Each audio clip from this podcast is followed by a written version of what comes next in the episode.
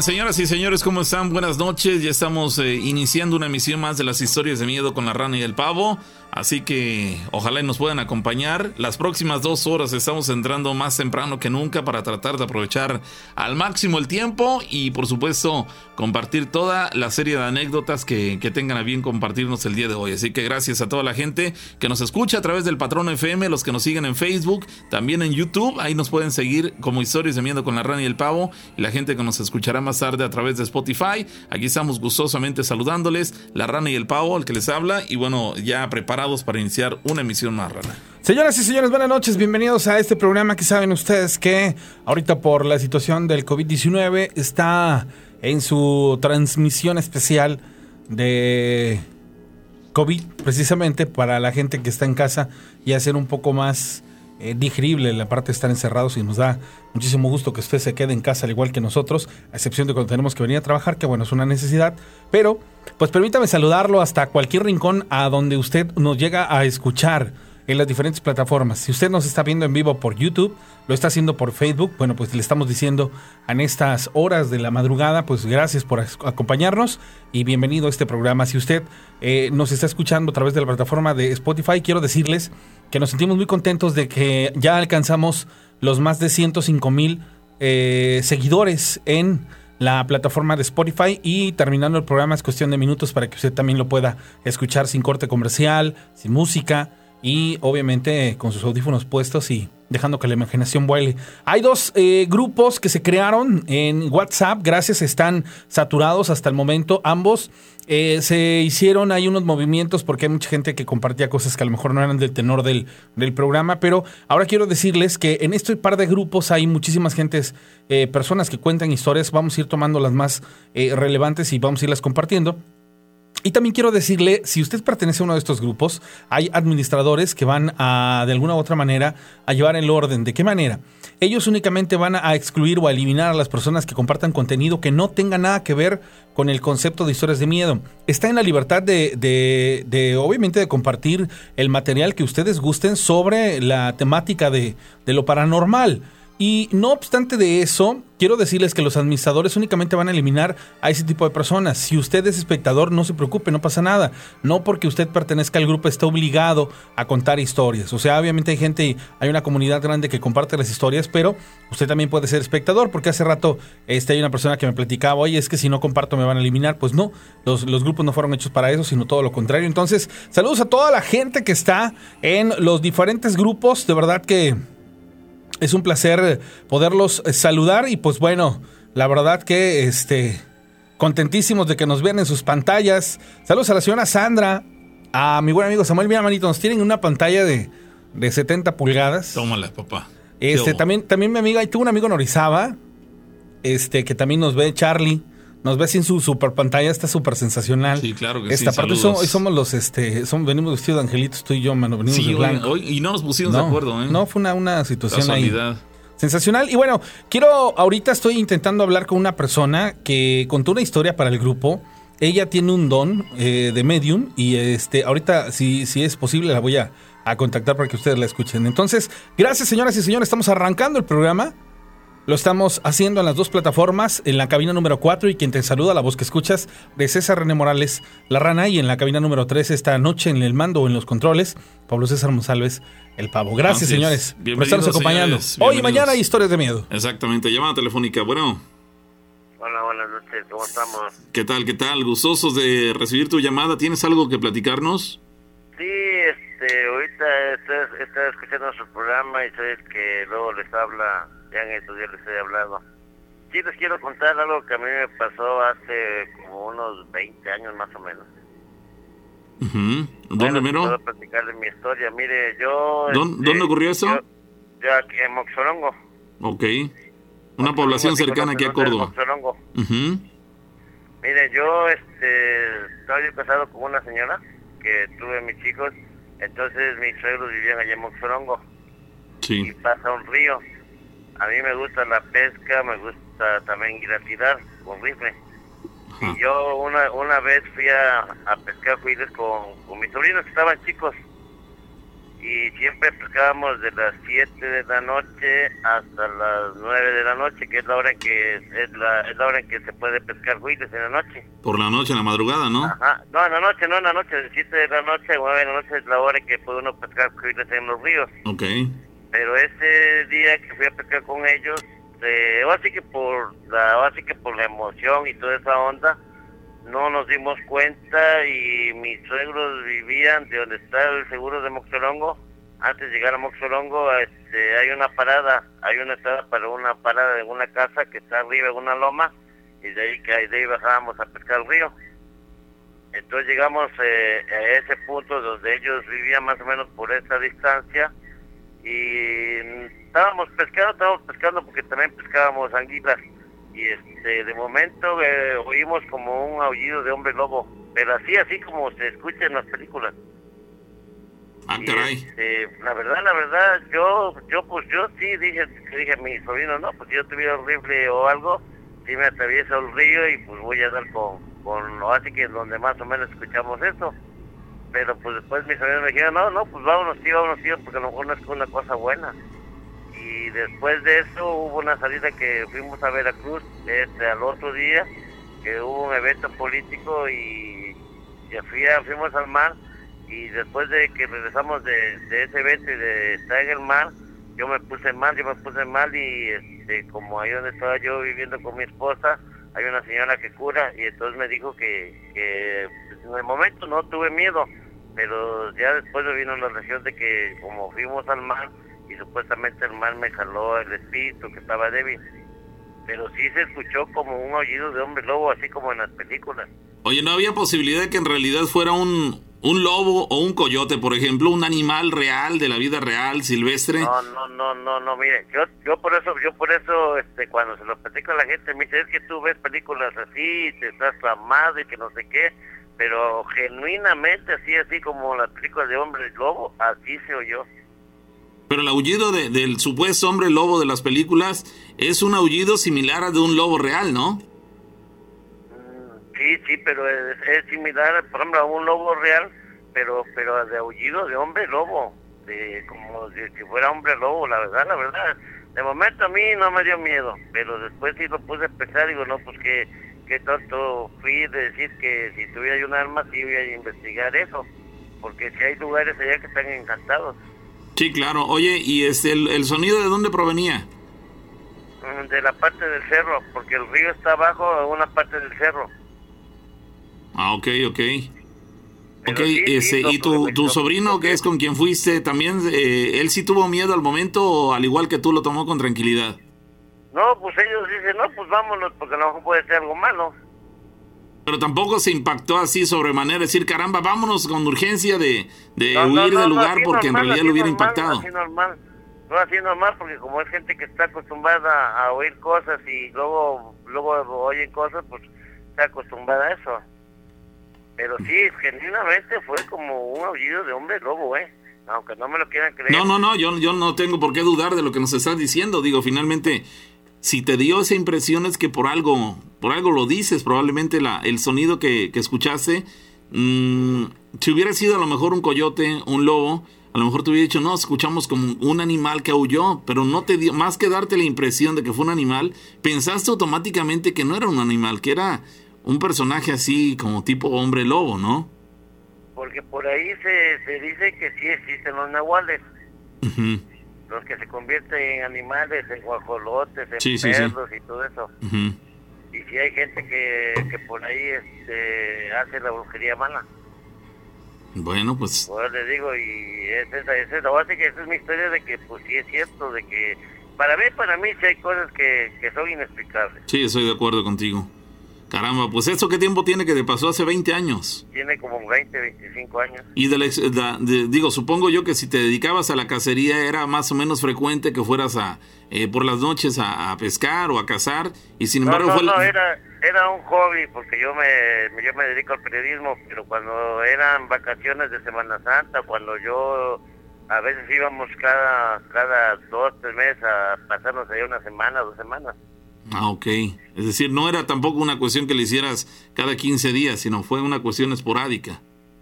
Sí, fue una cuestión, fortuita, porque se puede decir que fue, fue fortuita, porque de de ir a pescar, pues no, no, no, no era la primera vez, yo ya tenía tiempo de que cuando iba yo ya a visitar a mis perros me gusta la pesca y, y la tirada, bueno. pero más la pesca. Bueno, pues ahí queda, amigo. La verdad sí nos, nos llama la atención. No recuerdo si en las tantas temporadas que tenemos de historias de miedo alguien nos hubiera hablado de un aullido que le, le dio la impresión que era más por el lado del hombre lobo. No recuerdo si él ya nos había platicado la pasada. del hombre lobo. ¿Qué oyeron? Bueno, ahí queda. Adiós, gracias, amigo. Gracias, amigo. Y de que si hay, si hay cosas extrañas y paranormales aquí en esta tierra, sí las hay. Por supuesto que sí. Gracias, amigo. Mucho, amigo. Ojalá, ojalá, les haya gustado mi... sí, está muy interesante. Es interesante. Gracias. Gracias. Luego, Feliz noche. Bueno, pues ahí bueno, están. Eh, eh, ahorita que se, se cortó la, la, llamada telefónica, voy a, a, tratar de enlazar una llamada telefónica y te voy a platicar el, el por qué. A mí me llama mucho la atención y digo, es muy sonado esta parte de los videntes, de los dones, uh -huh. pero jamás me había impactado tanto una historia y, y, quiero que esta persona que está en el grupo la cuente de, de viva voz. Por cuestiones de, de, de, que ella me lo pide, ella no va a, a, darnos un nombre. La vamos a conocer como la vidente. Uh -huh. ¿Sale? Me llaman la atención varias cosas. Quiero que me cuente su historia.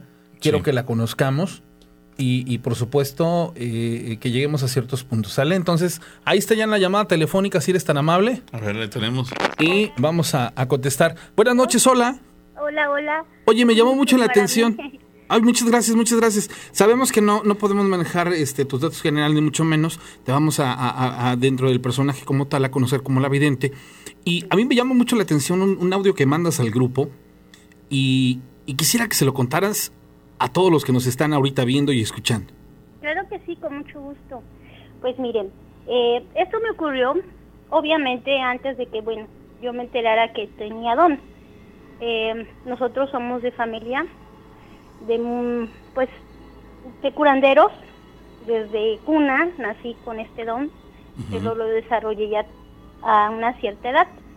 Eh, hubo una vez ay perdón que te interrumpa. Qué don fue el que el que con el que tú este bueno yo leo pensamientos y soy curativa. Eh, leo el tarot. Eh, y bueno veo un poco más allá uh -huh. de lo que va a pasar sí eh, nosotros somos espiritistas, trabajamos con nuestros ancestros, Indio Melo, Jot, Santo Jot, Amaya, Fe, este, Indio Melo, piel, piel roja, pluma blanca, nube dorada, son muchos, muchos, muchos que vienen de, de las tribus de uh, remotas, ¿sí? Uh -huh. eh, bueno, les vuelvo a, a retomar la historia o sí. quieren sí, sí, sí, que abra yo más campo? Adelante, adelante. Sí, ¿Tienes, sí, sí, tienes toda la libertad de abrir el campo que quieras, sí, adelante. Llegó, llegó un momento, llegó un momento en el cual este descubriste que o desarrollaste este, esta habilidad. Ajá, pero lo que, bueno, mi vivencia que yo conté en el grupo fue cuando tenía yo aproximadamente 6, 7 años, estaba muy, muy chiquita y era muy inquieta, la verdad y veía yo cosas y le decía a mi mamá, pero mi mamá me decía, no tengas miedo. Entonces, bueno, pues con protecciones y todo, pues siempre me estuvo en, cama, en la cama, ¿no? De noche. Pero una vez sucedió que una tía de mi mamá falleció y pues me llevó.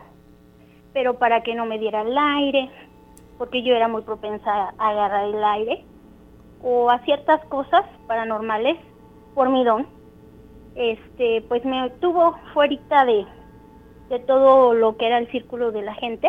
¿Ellos ya sabían que tú tenías ese don? ¿Perdón? ¿Tus padres ya sabían que tú tenías ese don siendo una niña? Sí, mi mamá. Lo que pasa es que mi mamá desde los 17 años, este, pues ella ejerce su don. Tú ¿sí? también, ¿no? El tuyo mi mamá es... tiene 82 años. El tuyo es un don heredado, ¿no? Sí. Ok. De herencia a herencia, no lo vamos, ahora sí que por generación. Por ejemplo, los nietos de mi mamá, nada más, este, eh, de los cinco, seis nietos que tiene, nada más, este, mi hija, para que le doy el, el don. Ella, su protector es Osiris. ¿sí? Okay. De los demás nietos, ¿no?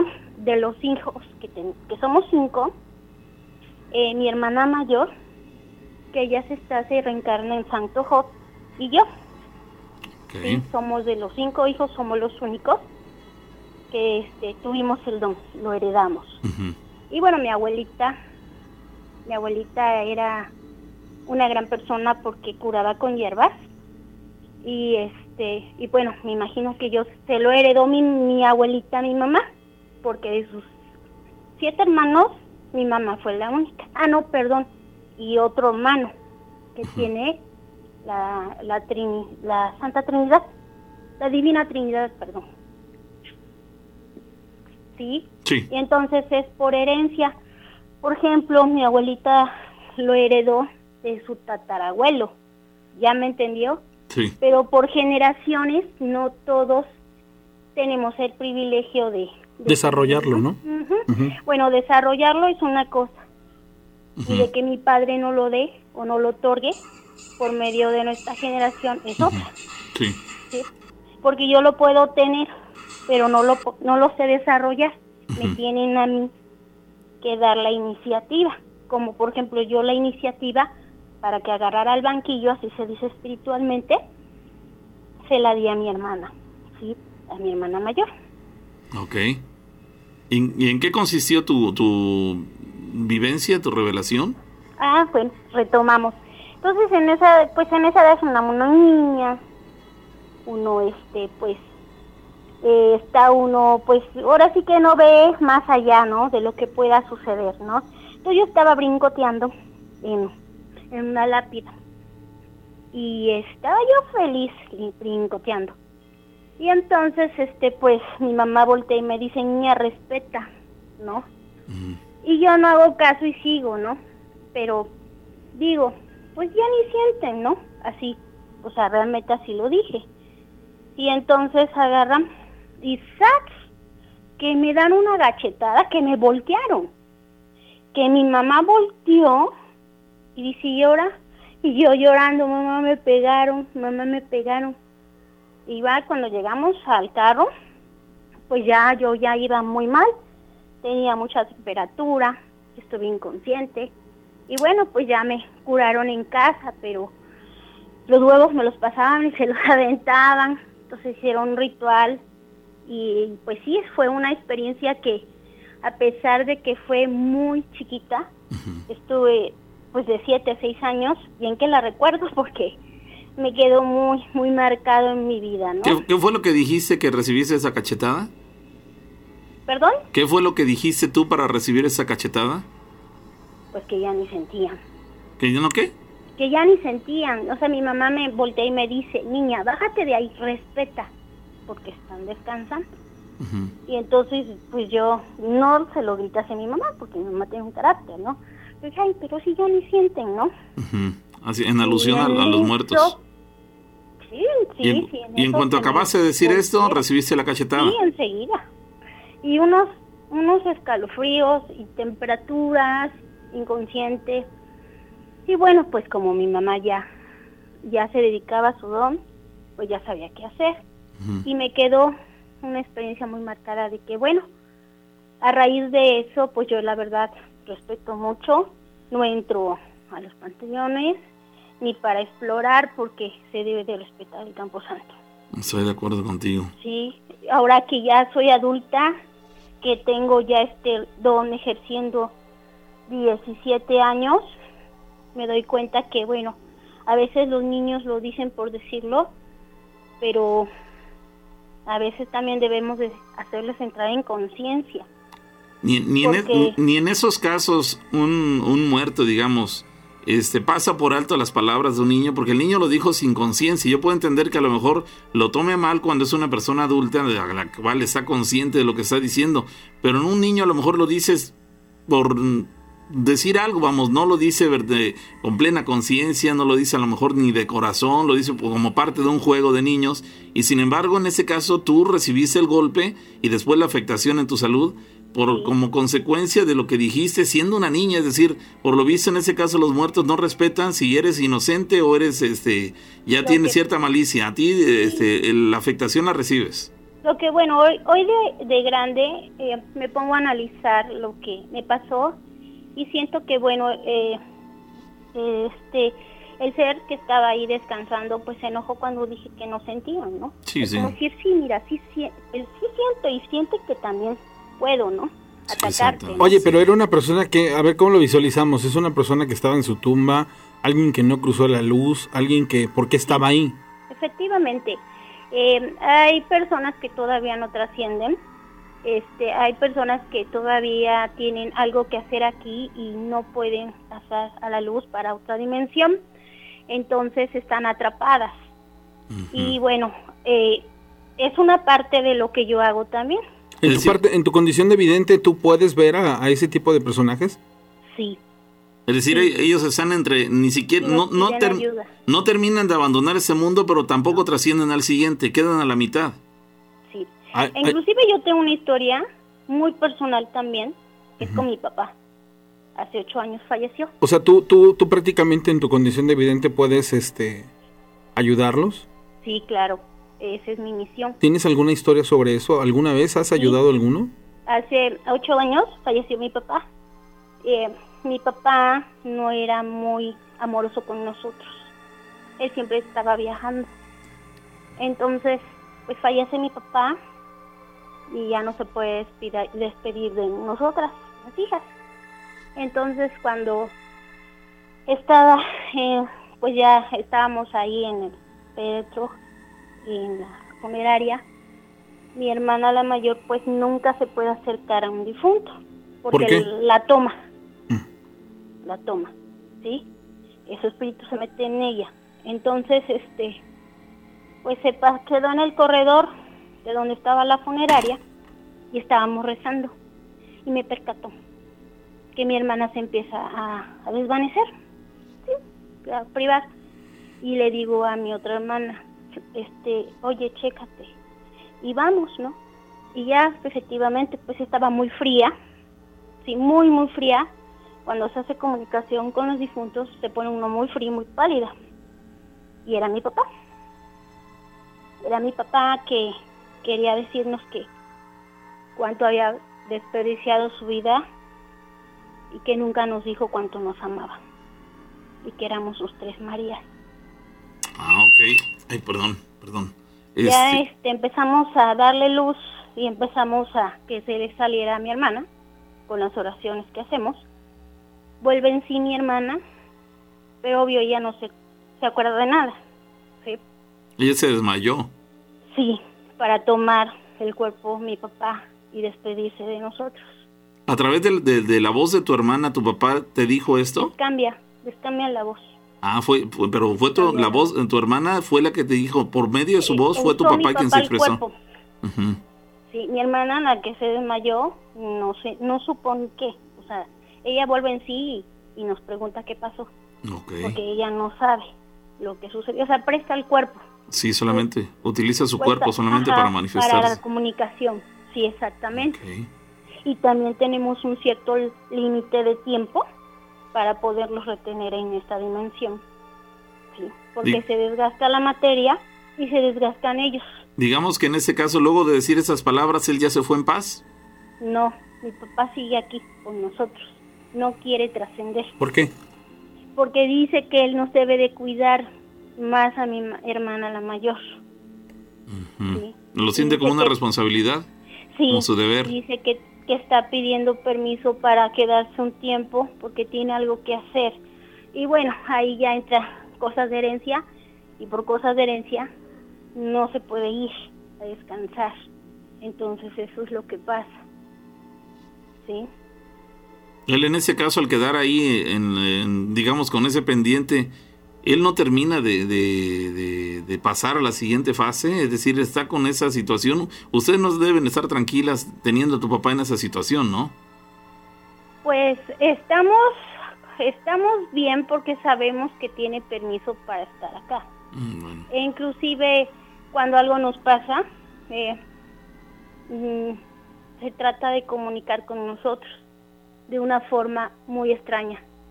¿Cómo? Una vez que este a mí me pasó, a mí me pasó, pasó que este bueno yo tenía un problema muy fuerte eh, y él pues no tenía mucho tiempo, se acaba de fallecer y yo venía aquí por donde está el eh, por donde está Telcel, por ahí, sobre la calle Real. Pero haga de cuenta que yo venía pensando en mis cosas, en mis cosas, y me atravieso la calle Real así como decir, pásale por tu casa, ¿no? Y venía un carro. Y ya me iba a atropellar. Y agarran y me empujan. Y me agarran del brazo. Como él me, como él me agarraba. Y me dice, atenta a lo que estás. Les haces falta a tus hijos. Y yo, sí, ¿verdad, papá? Y cuando volteo, digo, ¿es mi papá? Y me fui así, sobre esa calle donde él, según se fue, nunca lo vi. Nunca lo vi. Yo le escuché su voz. Nunca lo vi. Nada más sentí que me agarraron del brazo. ¿Tu papá te quitó de la calle porque estaban a punto de atropellarte? exactamente. Probablemente, tú ya después entendiste que fue tu papá porque escuchaste su voz, porque... Su yo iba agachada y sentí que me agarraron el brazo y me dijeron abusada. ¿Te jaló? Ajá. ¿Te quitó del camino? Donde, estaban, donde están las paletas menchuacanas. Y ya le dije, sí, ¿verdad, papá? Y digo, papá. Y volteo y no lo veo. ¿Sí? Pero sí entendiste que él te salvó. Sí, claramente. seguramente seguramente el, conductor de esta unidad cuando vio todo esto también se debió haber quedado contrariado, decir, caramba, esa chica estaba ya a punto de, de, atropellarla y pareciera como si alguien le hubiera dado un jalón. Sí, porque yo iba como si fuera zombie, o sea, ¿Te entretuviste? Iba caminando, sí, me perdí. Te distrajiste. Me perdí mis pensamientos, sí. Iba, iba agachada y escuché su voz aquí. Hace un momento. Escuché un escalofrío, sí, me dio un escalofrío y estaba frío, frío mi brazo. Dije, ah, fue mi papá. Hace un momento dijiste que, que tu papá tiene permiso para estar aquí. ¿Quién le da ese permiso? Nuestro padre, nuestro padre celestial. Oye, yo tengo una, una duda. Eh, cuando tú dices que trabajas en conjunto, ¿a qué te refieres? ¿Con quiénes vaya? O sea, mencionas a varios personajes, pero ¿por qué trabajar? Son entidades, por ejemplo, eh, en, la, en la de la tribu ve que habían antes curanderos, brujos, sí, que eran líderes de de lo que eran las este, ¿cómo se llama? Pues los este los piel rojas, ¿sí? Eh, Pluma Blanca era el líder de, de su tribu, ¿sí? Él viene a ayudarnos. Nosotros hemos hecho exorcismos también, ¿sí? Bueno, nosotros no, mi mamá porque bueno, yo la verdad hasta ahorita no. Pero pues le repito, son muchas vivencias. Mi mamá um, tiene 83 años y empezó desde 17 años. Caramba. Oye, oye, yo, yo hubiera jurado, bueno, a lo mejor no jurado, pero me hubiera imaginado siempre toda la vida que personajes como estos que mencionaste, Pluma Blanca y demás, eran, son como personajes de leyendas de apaches que a lo mejor tienen mucho de fantasía, pero que en realidad no necesariamente existieron. Sin embargo, sí existieron y siguen existiendo como entidades que, que, han trascendido al grado de que, por ejemplo, en este caso lo estás mencionando. Es decir, Pluma Blanca, ¿qué fue? Sí fue una persona que existió, actualmente es un personaje, es un espíritu que ayuda. Inclusive, bueno, no vamos tan no vamos a meternos tanto, profundizarnos tanto a historias que a lo mejor nuestro público no, no sabe, no más allá de la historia, ¿no? Porque estamos hablando de muchísimos, muchísimos años, como por ejemplo Indio Melo era el guerrero también de una tribu, ¿sí? Osiris, pues también creo que Osiris ya es un poco más comprensible saber quién es. Pero bueno, mi hermana tiene Santo Jot. ¿Sí saben quién es Santo Jot? No. En el versículo de la Biblia. No, no lo sé. Es Santo Jot fue un ah, fiel seguidor de Dios. Perdió su casa, perdió sus hijos, perdió a su esposa, perdió todo lo que mi padre le había dado, porque él vivió muy bien, porque eh, eh, el diablo le dijo a, Dios, ¿no? Que, que eh, pues lo siguiera su fiel devoto porque le daba todo porque era su hijo predilecto, ¿no? Y que le, pues le hacían como una apuesta, ¿no? Que le quitara todo, que lo permitiera tocar, ¿no? Tantos días y que iba a darse cuenta que él ya no iba a ser su devoto, ¿no? Y terminó hasta leproso. Resistió con tal de mantener su fe, ¿no? Exactamente. Sí, sí. De acuerdo. Oye, fin de sus fines. Me, llama la atención. padre lo levantó. Me llama la atención que en ese caso estás correlacionando, en ese caso a Job, con pluma blanca, es decir, personajes que ni siquiera Lo que pasa es que cada hermano, o sea, cada, mi, por ejemplo, mi mamá, mi mamá tiene pluma blanca, indio melo, Nachito, o sea, trabaja con varios que son de su misma tribu o de su misma, como quien dice, mm, ¿cómo le dirán? De curanderos aztecas, ¿no? Por ejemplo, mi hermana trabaja con Job, Fe, Esperanza y Caridad, se llama así, y Amaya, que es un ángel, ¿sí?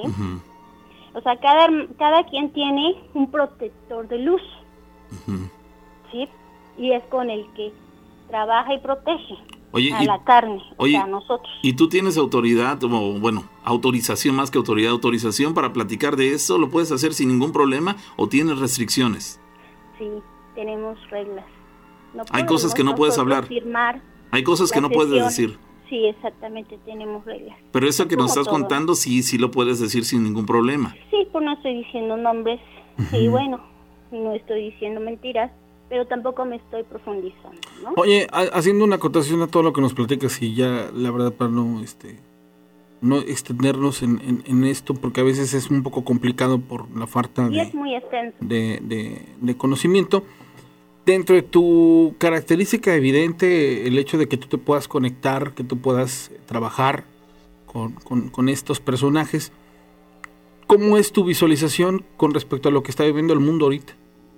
¿Qué viene a, qué viene a, qué viene a, mediano plazo, a corto plazo? Bueno, pues es algo muy, muy triste. Eh, espero y no caiga en psicosis. Vienen temblores, un temblor muy fuerte aquí se va a despertar un volcán, van a desaparecer muchas islas, los peces se van a morir, se van a, el mar se viste de rojo, viene un volcán del polo norte que va a despertar. Al despertar ese volcán va a deshacer eh, animales que estaban congelados, nunca antes vistos por los humanos, porque hay más especies. E inclusive una nave también se va a encontrar ahí. El problema es que el volcán va a deshacer el hielo y va a ser una catástrofe para, para el mar, para la especie marítima. Yo les recomiendo que no coman mariscos. Bueno, pues ahí queda muy interesante. Hay quien nos comenta que que qué tiene que ver eh, Pluma Blanca, que era Siux, con, con, este, con Job, por ejemplo, que ah, fueron de tiempos distintos. Es que dependiendo, es que cada hermano, o sea, vuelvo a decir, tienen sus clasificaciones. Mi hermana trabaja con Job y mi mamá trabaja con Pluma Blanca, Indio Melo y Nachito aunque no hayan coincidido en tiempos, porque eran en lugares distintos, por ejemplo, Job estaba... Cada quien tiene una misión A mí, a mí me hacen la, la, la, Aquí un amigo me escribe y me dice, Nachito no era azteca, era chamán de Oaxaca de la época de Jacob, Gringmer y María Sabina. Y ajá, es chamán, pero los este, indios aztecas también curaban con hierbas, o sea, vienen siendo de la misma especie, de la misma rama. O sea, curan de una forma y Job cura de otra. ¿Sí me entienden? Cada quien tiene una forma diferente de curar y cada quien tiene su gente. Por ejemplo, una hace exorcismos, otra cura el cáncer, otra cura a una persona que esté muy mal, o sea, cosas así. Cada quien tiene una misión y depende de la misión, es el hermano que le toca. ¿Sí me entienden? Sí, claro. Pues muy interesante, amiga. Gracias, por, ¿eh? compartir todo eso que nos deja así con muchas preguntas en el aire, pero que bueno, de momento sí nos, nos has este, dado un, panorama totalmente distinto a lo que muchos considerábamos. Gracias, amiga. Hasta luego. Gracias, hasta luego. Fíjate, te voy a decir una cosa y, y, lo voy a externar porque me llama mucho la atención todo lo que escriben. O sea, jamás había yo visto que a una persona la, la vaya, las transmisiones están, pero con todo pero ahí te va. Yo les voy a cambiar la perspectiva de su sentir y basado en algo bien simple. ¿A ti no te ha pasado, no te ha ocurrido que cuando algo es verdadero, por una extraña razón, eres renuente, agresivo, grosero? Te, vuelves, mm, te opones, te vuelves incrédulo intransigente. Y intransigente y atacas a la persona tal vez sin una... Sin dar la, la oportunidad de... Olvídate de eso, o sea, esto es algo extraño, tiene que ver con, con, con energía, tiene que ver con, con, personajes, tiene que ver con, con cosas. Y esto es algo que yo sí les puedo externar, porque a mí me ocurre. Cuando encuentras algo así, lejos de agarrar y razonar, agredes, transgredes, cruzas, encimas y empiezas. Empiezas, empiezas. Me sorprende muchísimo cómo empiezan aquí en, la red, bueno, en, la, con lo que es lo en Facebook, o sea, la cantidad de gente que está este, de manera, eh, pues vamos a decirlo sí, existe, así, existe mucha oposición, ¿no? Mucha oposición, Mucha oposición. Y eso a mí, en lo particular, lejos de dejarme como, como que, ah, este, sí tienen razón, ya me preocupa, porque tiene que haber una lógica, ¿no? Pero pues bueno, vamos a dejarlo, Sí, no, digo, en es, el aire. es válido, tampoco se trata de que creamos absolutamente Claro, todo, sí, pero sí, tampoco, pero tampoco Nadie la verdad. No, pero tampoco del otro lado cerrarnos totalmente a estas posibilidades. Digo, finalmente dices, o escuchas, analizas, puedes darle una. Yo pienso que podríamos dar una oportunidad a que este tipo de cuestiones este, Tengan alguna correlación. reales. Sí, dices, bueno, ¿por qué no pensar que existe la posibilidad de que haya relación exacto entre una cosa y otra? Pero Y- bueno, se respetan. Y, y ojo, ojo para todos los que dicen que se llama lógica, aguas, porque recuerden ustedes una frase que, que últimamente les he dicho mucho y es muy, muy cierta. A veces pensamos que el sentido común nos tiene que dictar mucha información lógica, pero se van a sorprender de saber que el sentido común no es una práctica común. Y basado en eso, las personas no actúan en medida de lo que debieran de hacer. Pero bueno, me voy a permitir saludar a la gente de YouTube porque me están ahí desde algunas emisiones pasadas reclamando que no, no, no hacen ninguna mención y bueno, la verdad no quiero quedarme con eso. Para Carlos Mendoza, para Chiván González, para Messi Gaspar, para El Factor, Francisco Espinosa, eh, a Gustavo Iván Cabello, a Cristi Sandía, a Alberto García, a Maggie Canche, a Antonio Velázquez, a, eh, quiero saludar también a Rosy Abarca, a Alondra Vázquez, bueno, pues a todos los que están en la transmisión, son muchísimas personas ya conectadas también. Bueno, pues muchísimas gracias de verdad por estarnos acompañando, no solo en YouTube, sino también en Facebook. Hay otra llamada telefónica, el Sí, patrón FM. Hola. Bueno, Hola, buenas noches. Sí, ¿qué tal? ¿Cómo está Pavo y Ranita? ¿qué tal? Bien. ¿Quién, ¿Quién habla? habla? Habla Consuelo. Consuelo, antes de que continúes, quiero nada más hacer una, una pequeña acotación y discúlpame que, que te interrumpe de, de- de- esta manera, pero ahí te va. Alguien precisamente ah, en correlación al último tema dice, es cierto lo que cuenta la vidente porque una familia que fue al panteón, los niños andaban entre las tumbas y en una de ellas había unos juguetes de un pequeño que falleció. A uno de los pequeños se les hizo fácil llevárselos, todos se retiraron a la casa y al tiempo del día y en la noche el niño gritaba y los papás lo, lo fueron a ver y sus hijos y el papá vio los juguetes en la cama del niño y la pregunta que le pasó, pues, ¿qué, qué te ocurre? Le dice que lo espantaron y le preguntó por los juguetes, pero él los agarró el señor y el otro niño mayor le dijo a su papá que se los trajo de una tumba. Ese día pasó el señor, al otro día este niño se puso muy grave y al tiempo la señora junto con el niño tuvieron que llevar los juguetes al panteón a pedir disculpas porque solamente así fue como pudieron sanarlo. ¿Eh? Mira, bueno, ahí queda. Perdón amiga, ¿eh? Gracias. Ahora No, sí, no te preocupes. ¿qué tal? ¿Qué tal? Buenas noches. Mm, Con referencia a la plática del señor que escuchó aullidos de lobos, eh, mi hermano es operador de tráiler y él viajó la semana pasada hacia Chiapas. Él nos habló- me mandó un mensaje de WhatsApp el domingo por la tarde diciéndome que llegó a un lugar como a la madrugada de la una de la una de la madrugada y dice que pidió un cafecito en uno de los restaurancitos que están a la orilla de la carretera Sí. pidió un cafecito y estaba comiéndose su pancito cuando escucharon un aullido de lobo. Y este, eh, nada más estaba él, otra persona y los, due- do- los dos dueños de- del lugar. Entonces se quedaron así como que sorprendidos. Los cuatro lo escucharon. Sí, y como a la media hora dice que lo vieron pasar. Lo vieron pasar eh, como, ¿qué será? Como a media cuadra de ellos. Mm. Y después a la otra media hora lo volvieron a, a escuchar aullar. Ah, caray. Esto fue en Chiapas y de hecho hoy nos habló mi hermano y dice que regresaba nuevamente al lugar y dice, a mí me da miedito, pero como que me gustó escuchar esa sensación. Ujú.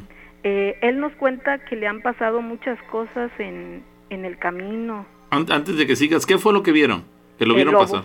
El lobo. Pero era un lobo. Era un lobo. Ah, ¿Cómo, ¿Cómo lo puedes describir? Digo que eh, no sea un coyote, hay una diferencia garrafal, pero ¿podías tú tratar de, describirlo? Es que ella pues no lo vio, lo, vio tu hermano, ¿no? Que va de pie. Ah, el hombre va de pie. Entonces no era un lobo. Y que pide comida, que no ha hecho cosas malas, que pide comida. ¿No será un, un nahual tú? Pues mire, eh, yo checando, porque me mandó unos videos, incluso hay unos señores de edad que también lo vieron, que es un hombre como blanco, de pelo así como pelaje blanco.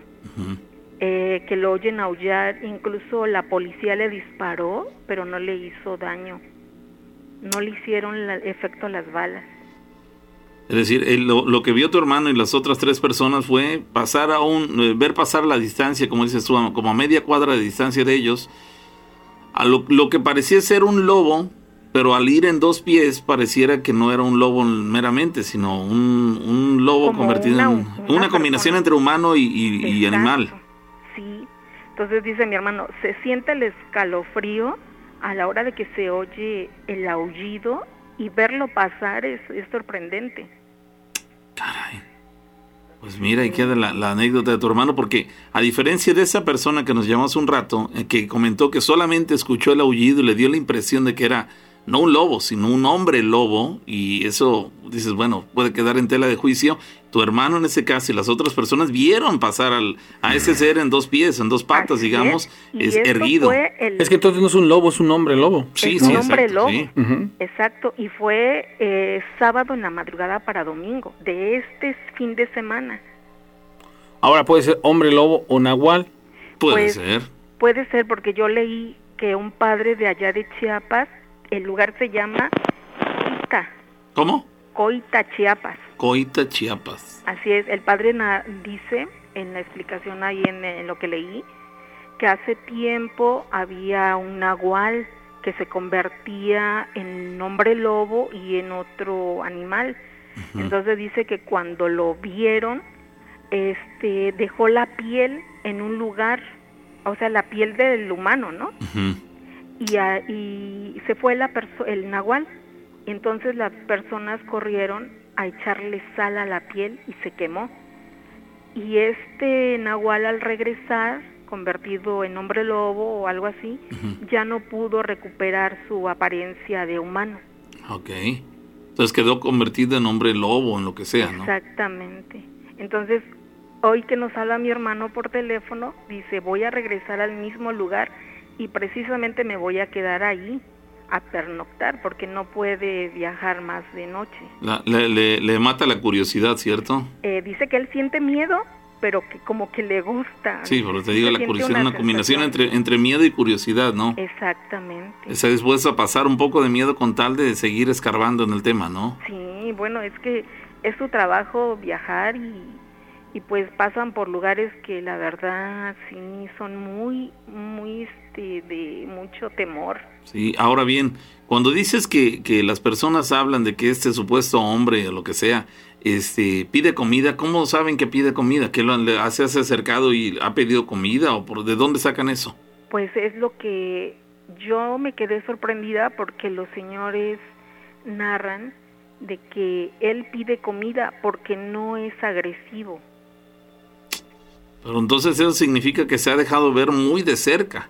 Sí, porque lo han visto, por ejemplo, mi hermano y las personas que estaban ahí a la una de la madrugada, eh, lo vieron a media cuadra y a la media hora vuelve a aullar. Pero es que es distinto verlo a la distancia pasar, como dicen, a lo mejor no quiero acercar, no se quiere acercar o revelar tan claramente con la gente, a de plano acercarse a lo mejor a dos metros de la persona y decir, oye, ¿me puedes dar algo de comer? O sea, es, esa parte creo que bien valdría la pena dejarla entre comillas y con como una versión ahí que, quede en el aire y, que sí, eh, la duda es lógica cuando algo así te dicen, oye, es que hasta vienen a pedir de comer. A ver, si lo dices es porque lo viviste. A ver, cuéntame a detalle cómo fue, cómo es este ser. Las personas a las cuales les ha pedido de comer seguramente podrían describir perfectamente qué es, quién es, este, cómo, cómo se ve, este, cómo habla, este, qué hizo después de que le dieron de comer o si no le dieron de comer, qué hizo después, se enojó, lo agradeció. Vamos, habría muchas preguntas en el aire ante esa versión.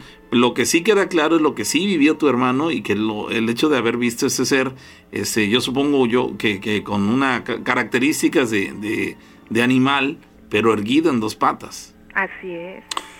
Y pues mi hermano dijo, dice, ya les, les platicaré, hermanas, que si volví a escucharlo o qué pasa, dice, porque pues voy a regresar a ese mismo lugar hoy.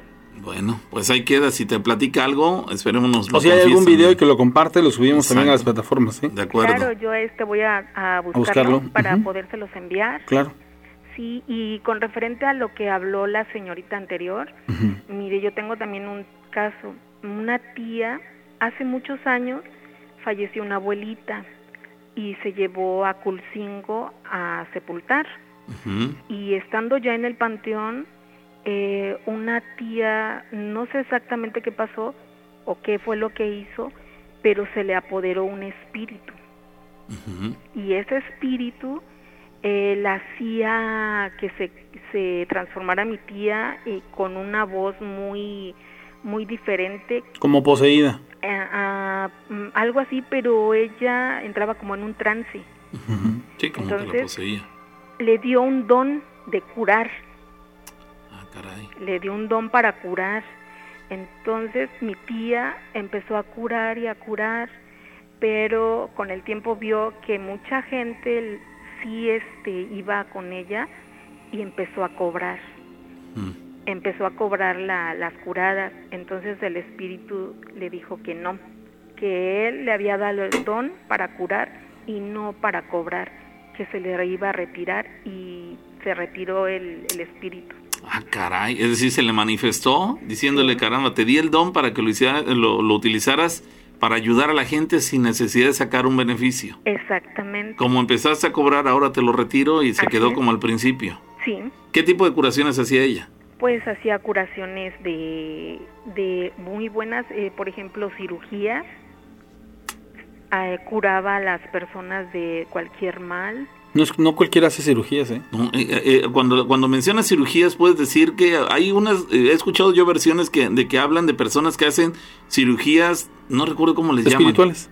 Pues son espirituales, pero son este como que hacen como, como si hicieran, por ejemplo, como si en realidad literalmente como una tijeras, sí, sí, sí, literal como, si, fuera una cirugía, sí. pero es espiritual y funciona, ¿eh? Y funciona. Ahora yo te quiero preguntar una cosa, amiga.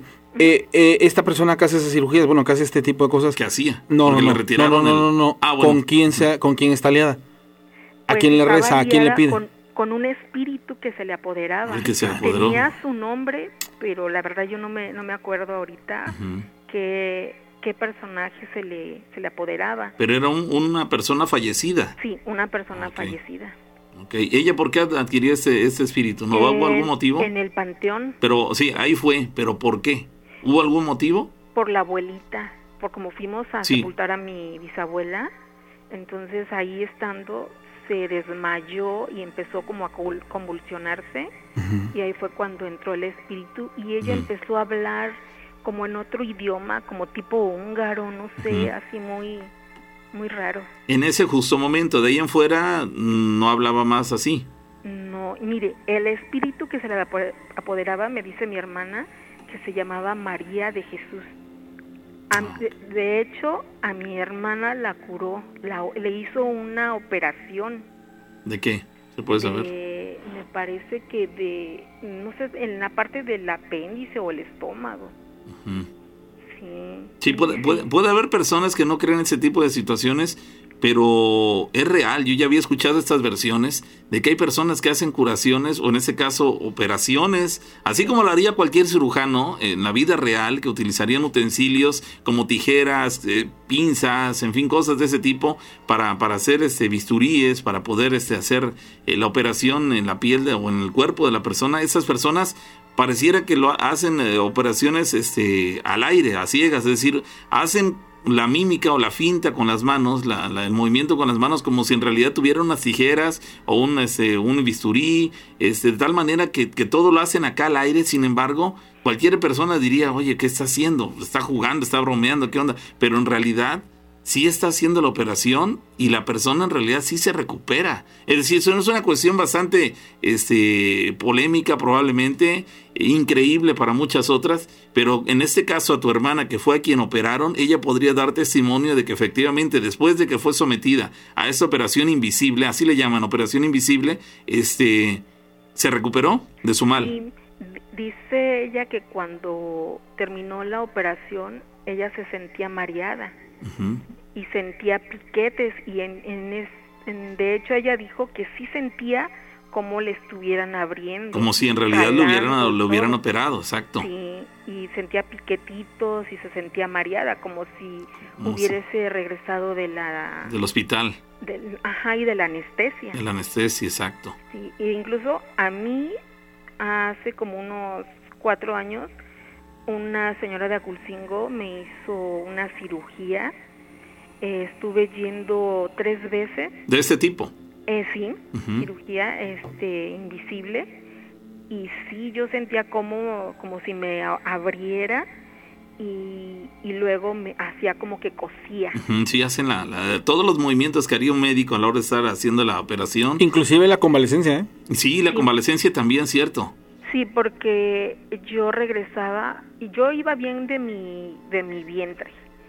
Y cuando el regresaba, ajá, regresaba yo con el vientre inflamadísimo. ¿Te dolía? No podía yo caminar. Tal cual como si hubiera sido al hospital. Exactamente. Sí, es real, ¿eh? Es real. Amiga, muchas gracias por contarnos tus historias. No, muchas gracias a ustedes por dejarnos compartir.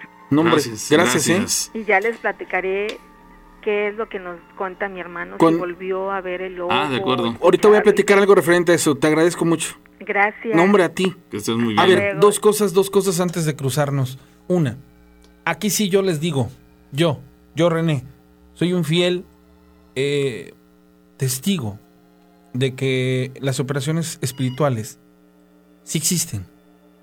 Que inclusive quienes las practican, dependiendo a quién estén aliadas, puede ser a un santo, la misma muerte, tienen un efecto en las personas. Les voy a compartir algo eh, muy personal. Les llaman cirugías energéticas. Energéticas. Yo las conocía como cirugías invisibles. También. bueno, son tres formas de llamarlo. Me tocó ser testigo y en un acto desesperado, pero también consciente de, de lo que estaba haciendo. A veces nosotros somos objeto o víctimas de males impuestos, de malas energías, de envidias, de malos deseos. Y el cuerpo no solo se enferma de manera física, también se, se enferma de manera espiritual. Y muchas veces las personas que quieren hacer daño, habiendo niños cerca, son estos por su pureza o su inocencia quienes reciben el mal. Y llega a ser desesperante cuando la, la medicina misma no tiene una forma de mejorar el cuerpo de quien ha enfermado. Créanme que fue una coincidencia de esas cosas que ocurren y de pronto agradeces que pasen. Y, me pasó a mí, me pasó a mí con respecto a, bueno, la mayoría saben que tengo una hija. Y después de 12 días hospitalizada, de infinidad de cosas, era algo ya muy desesperante porque lejos de avanzar, yo la veía que se iba y que se iba y que se iba y llegaba a ser muy doloroso.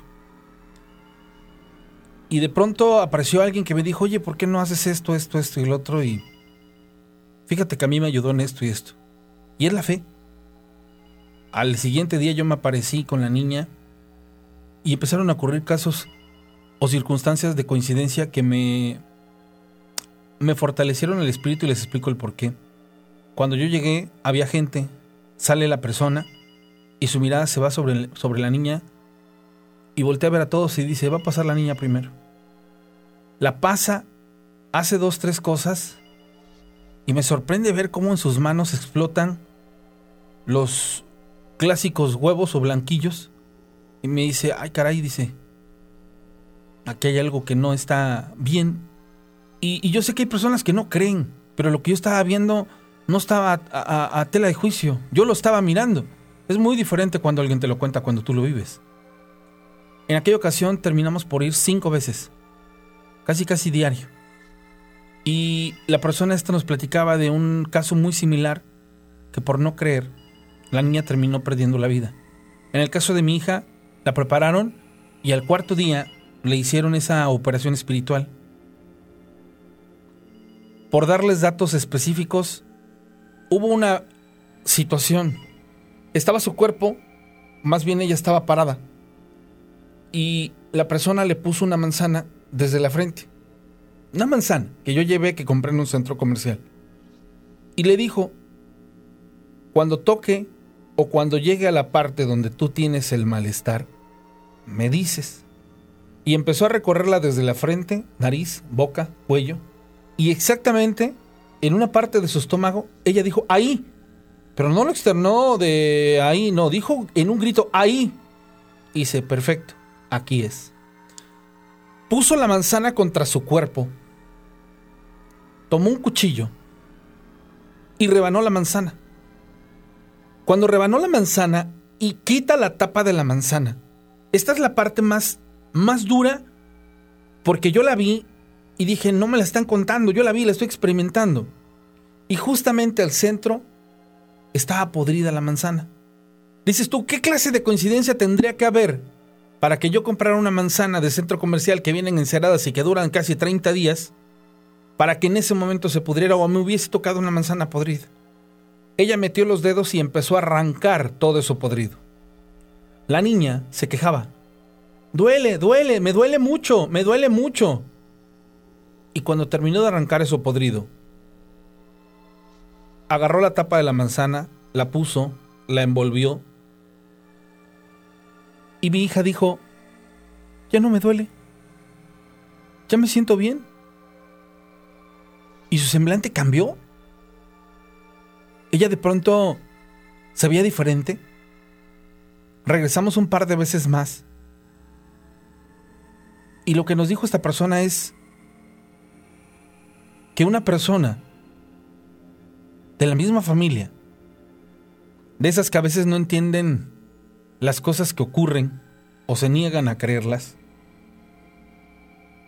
había maldirigido sus emociones y había deseado cosas que no debió y la niña las absorbió.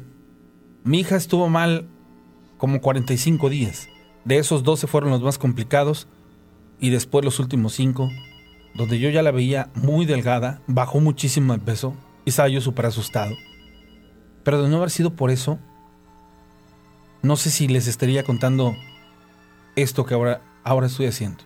Entonces, yo por eso dejé de ser tan, tan incrédulo de las personas que luego te cuentan este tipo de historias, porque realmente a veces necesitas experimentarla, pero ojo, no todos lo pueden hacer. Para cerrar el ciclo este del, de lo del hombre lobo, me dice un amigo, dice, recordarás que hace dos años estuve en San Cristóbal, esto es allá en, Chiapas, y dice que hay un lugar que se llama Huixtán, y dicen que ese lugar tiene sus costumbres muy arraigadas y que es ahí a donde se produce la ropa típica del lugar. Pero que a ti como turista te permiten ir si gustas, pero sin ninguna clase de aparato electrónico, ni cámaras, ni nada. Y en el pueblo y en los pueblos se comenta que no recomiendan ir a este lugar, porque ahí es en donde se ha denotado de manera muy abrupta el hecho de que se practica literalmente el nahualismo. Personas que se pueden transformar en animales. Ahí les dejo parte de la historia. Regresando de la pausa, yo les voy a contar algo más que tiene otro tenor y que, bueno, viene a raíz de, una historia que, que, que nos contaron. Y espero que sigamos con esta transmisión. Gracias a toda la gente que nos está viendo en las diferentes plataformas. Vamos a una pausa, rezamos. No se muevan. Historias de miedo. Con la rana y el pavo. Séptima temporada.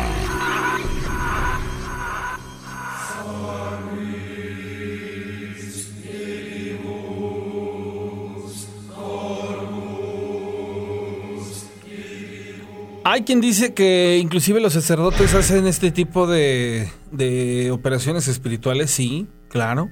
Son, inclusive llegan a ser un tipo de exorcismos. Digo, eso es bien sabido. Hay lugares especiales en donde se, se llevan a cabo. Y, claro que ocurren. Hay una persona que me compartió algo, algo interesante. Dice. antes de que vayas ahí, hay personas que dicen, eh, se contradicen ahí en, el chat de Facebook.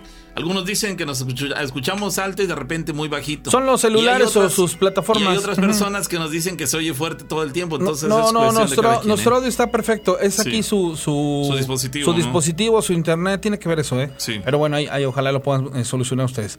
Eh, dice: Buenas noches, Rana. Espero pases mi comentario o consejo para todas las personas que hayan tenido o rasguños ocasionados por algún nahual, yo les recomiendo que muelan o rompan cristal y se lo coloquen en los moretones o rasguños y se los cubran con vendas o cinta.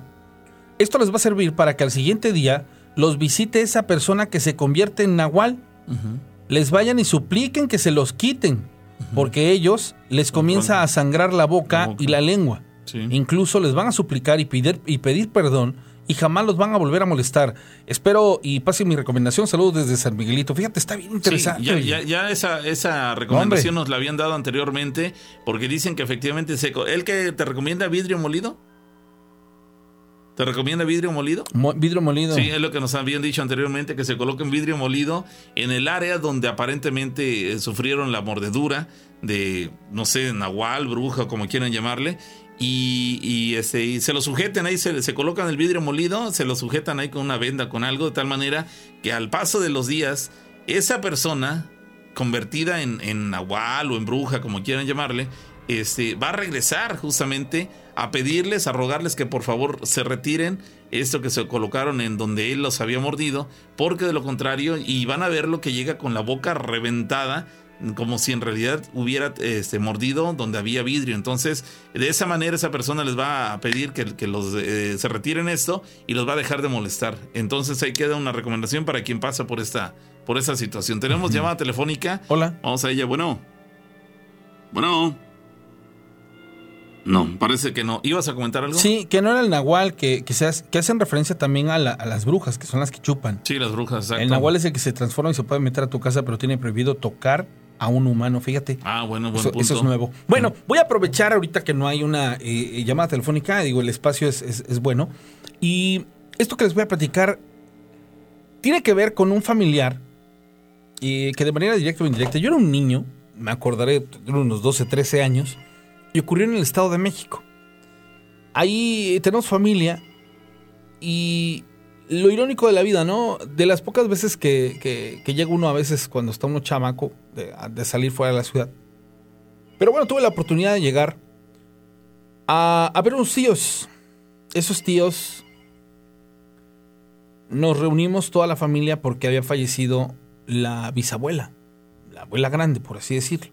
Mamá de la mamá de mi mamá, mi bisabuela y tuvieron que trasladar su cuerpo hasta San Marcos, que es un pueblo que está aquí en Oaxaca, específicamente a 40-50 minutos de Oaxaca de León, porque ahí fue donde la enterraron.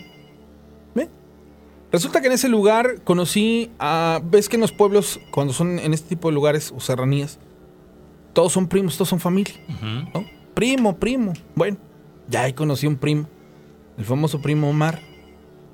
Ese primo Omar tenía junto con su familia a una lareda de, cerro, un yacimiento de agua, donde pusieron una purificadora que era la que surtía a todo el pueblo, pero aparte llevaba eh, grandes tandas de, garrafones de agua por, su pureza y por, obviamente por la calidad del agua, hasta Guajopan de León. Cuando yo lo conocí, un par de veces interactuamos y lo que tú quieres. Frente a ese cerro había una historia acerca de gente que todavía de manera muy rudimentaria y muy fuera de toda clase de tecnología, radicaban en la, en la cumbre del cerro y que rara vez bajaban al pueblo. Allá tenían sus sembradíos, pero también personas de costumbres muy arraigadas. Estamos hablando de un pueblo de, un pueblo de Oaxaca. Y bueno, resulta ser que ya sabes que, que en este tipo de lugares a las 5 de la mañana hay que ir a los ríos a abrir las tomas de agua para que llegue el Suba el agua al pueblo. Y a las 6, 7 de la noche hay que ir a cerrarlas. Pues cuál va a ser mi sorpresa que una de esas me dice un primo y dice, acompáñame, dice, vamos, vamos a ir a cerrar. Sale. Y en el camino me fue platicando, dice, oye, dice, ¿ya te gustan las cosas de espanto todo ese rollo? Le digo, no, mano, la verdad yo no, soy bien sacatón. Dice, en los ríos luego se ven cosas bien feas, dice. Digo, ¿por qué? Dice, bueno, dice, mejor ni te platico porque te vas a espantar. Le digo, no, platícame. De veras, sí, sí. Bueno, dice, pero primero vamos. Llegamos al lugar, cerraron la toma, ya veníamos de regreso de camino, se, oscureció, obviamente, hay una lámpara cada 200 metros. Y me venía platicando de una persona que ahí en ese pueblo había llegado porque había estado en los Estados Unidos. Construyó una casa muy bonita, juntó un dinero y pues prácticamente se, se regresó a su pueblo. Vivía con un par de familiares y dicen que ese personaje traía unas costumbres medias raras. Que seguramente algo que aprendió allá en los Estados Unidos, pues bueno, se lo, se lo trajo. Dicen que una vez, en una parte que tiene una especie como de balcón y que da hacia una parte del cerro, lo vieron que estaba con una veladora en la mano. Les llamó la atención porque él estaba como orando. Y entonces, pues tú sabes que los pueblos son eh, pueblo chico, infierno grande, ¿no? Ah, está rezando. Y que por, por azares del destino, un familiar se acercó y que se dio cuenta que esta persona no estaba rezando. Estaba en una especie de trance. Y lo que estaba hablando no era una oración, era una invocación. Y decía que él ya estaba listo y que deseaba, después del trato que había hecho, pues que ya, que pasara. Que no esperara a que se hiciera viejo, que era el momento. Y que le pedía que por favor ya se, se, se, se, diera lo que tenía que pasar. A lo largo de la semana, pues se enteraron, ¿no? Y cuentan que, que los mismos familiares le dijeron, oye, pues, ¿de qué hablas? ¿O por qué? Y lo orillaron a que confesara que esta persona había hecho un trato con el diablo y que le había dicho que le iba a dar su alma si lo dejaba hacer dinero y regresar a su pueblo. Pero que dice este personaje que desde que eso ocurrió, él se dedicó a hacer dinero, pero que no duerme. Que cuando él se va a la cama y cierra los ojos, él se traslada a un lugar en donde no duerme, literal se la pasa despierto, hablando con, con diferentes entes, si lo quieres ver así. Y se acostumbró tanto a mirarlos que cada que despierta, él se levanta muy cansado. Pero su cuerpo le responde porque realmente es, pues, durmió, literal, pero es su mente la que está atrofiada. Y ya aquí en la, en la lejanía, en la, en la soledad, ya no aguantaba. Pero no se atrevía a suicidarse porque le dijo a aquel, hicimos un trato, no te puedes quitar la vida, porque me llevó a todos, a todos los de tu estirpe, de tu sangre. Y dice que aquel todavía tenía temor de eso y no se atrevía a quitarse la vida. Y lo más increíble viene porque ese personaje empezó a indagar las costumbres ahí de, de las personas y le dijeron que arriba, a donde había esa comunidad, había una persona que se dedicaba a curar y que pues en una de esas No podía ayudar. lo podía ayudar. Ahí consumen ciertos estupefacientes naturales que los hace hacer viajes astrales y que hay una persona que los debe de inducir o los debe de guiar. La cuestión está que lo llevó ¿no? y tardó tres días en regresar. Cuando esa persona regresó, contó que su experiencia fue única, que realmente él se trasladó y volvió a ver a ese personaje con el que hizo un trato y le dijo, ¿sabes qué onda? Pues no, no he dormido a lo largo de tantos años. Déjame dormir una noche. Y dice que lo convenció y que le dijo, sí, esta noche vas a dormir.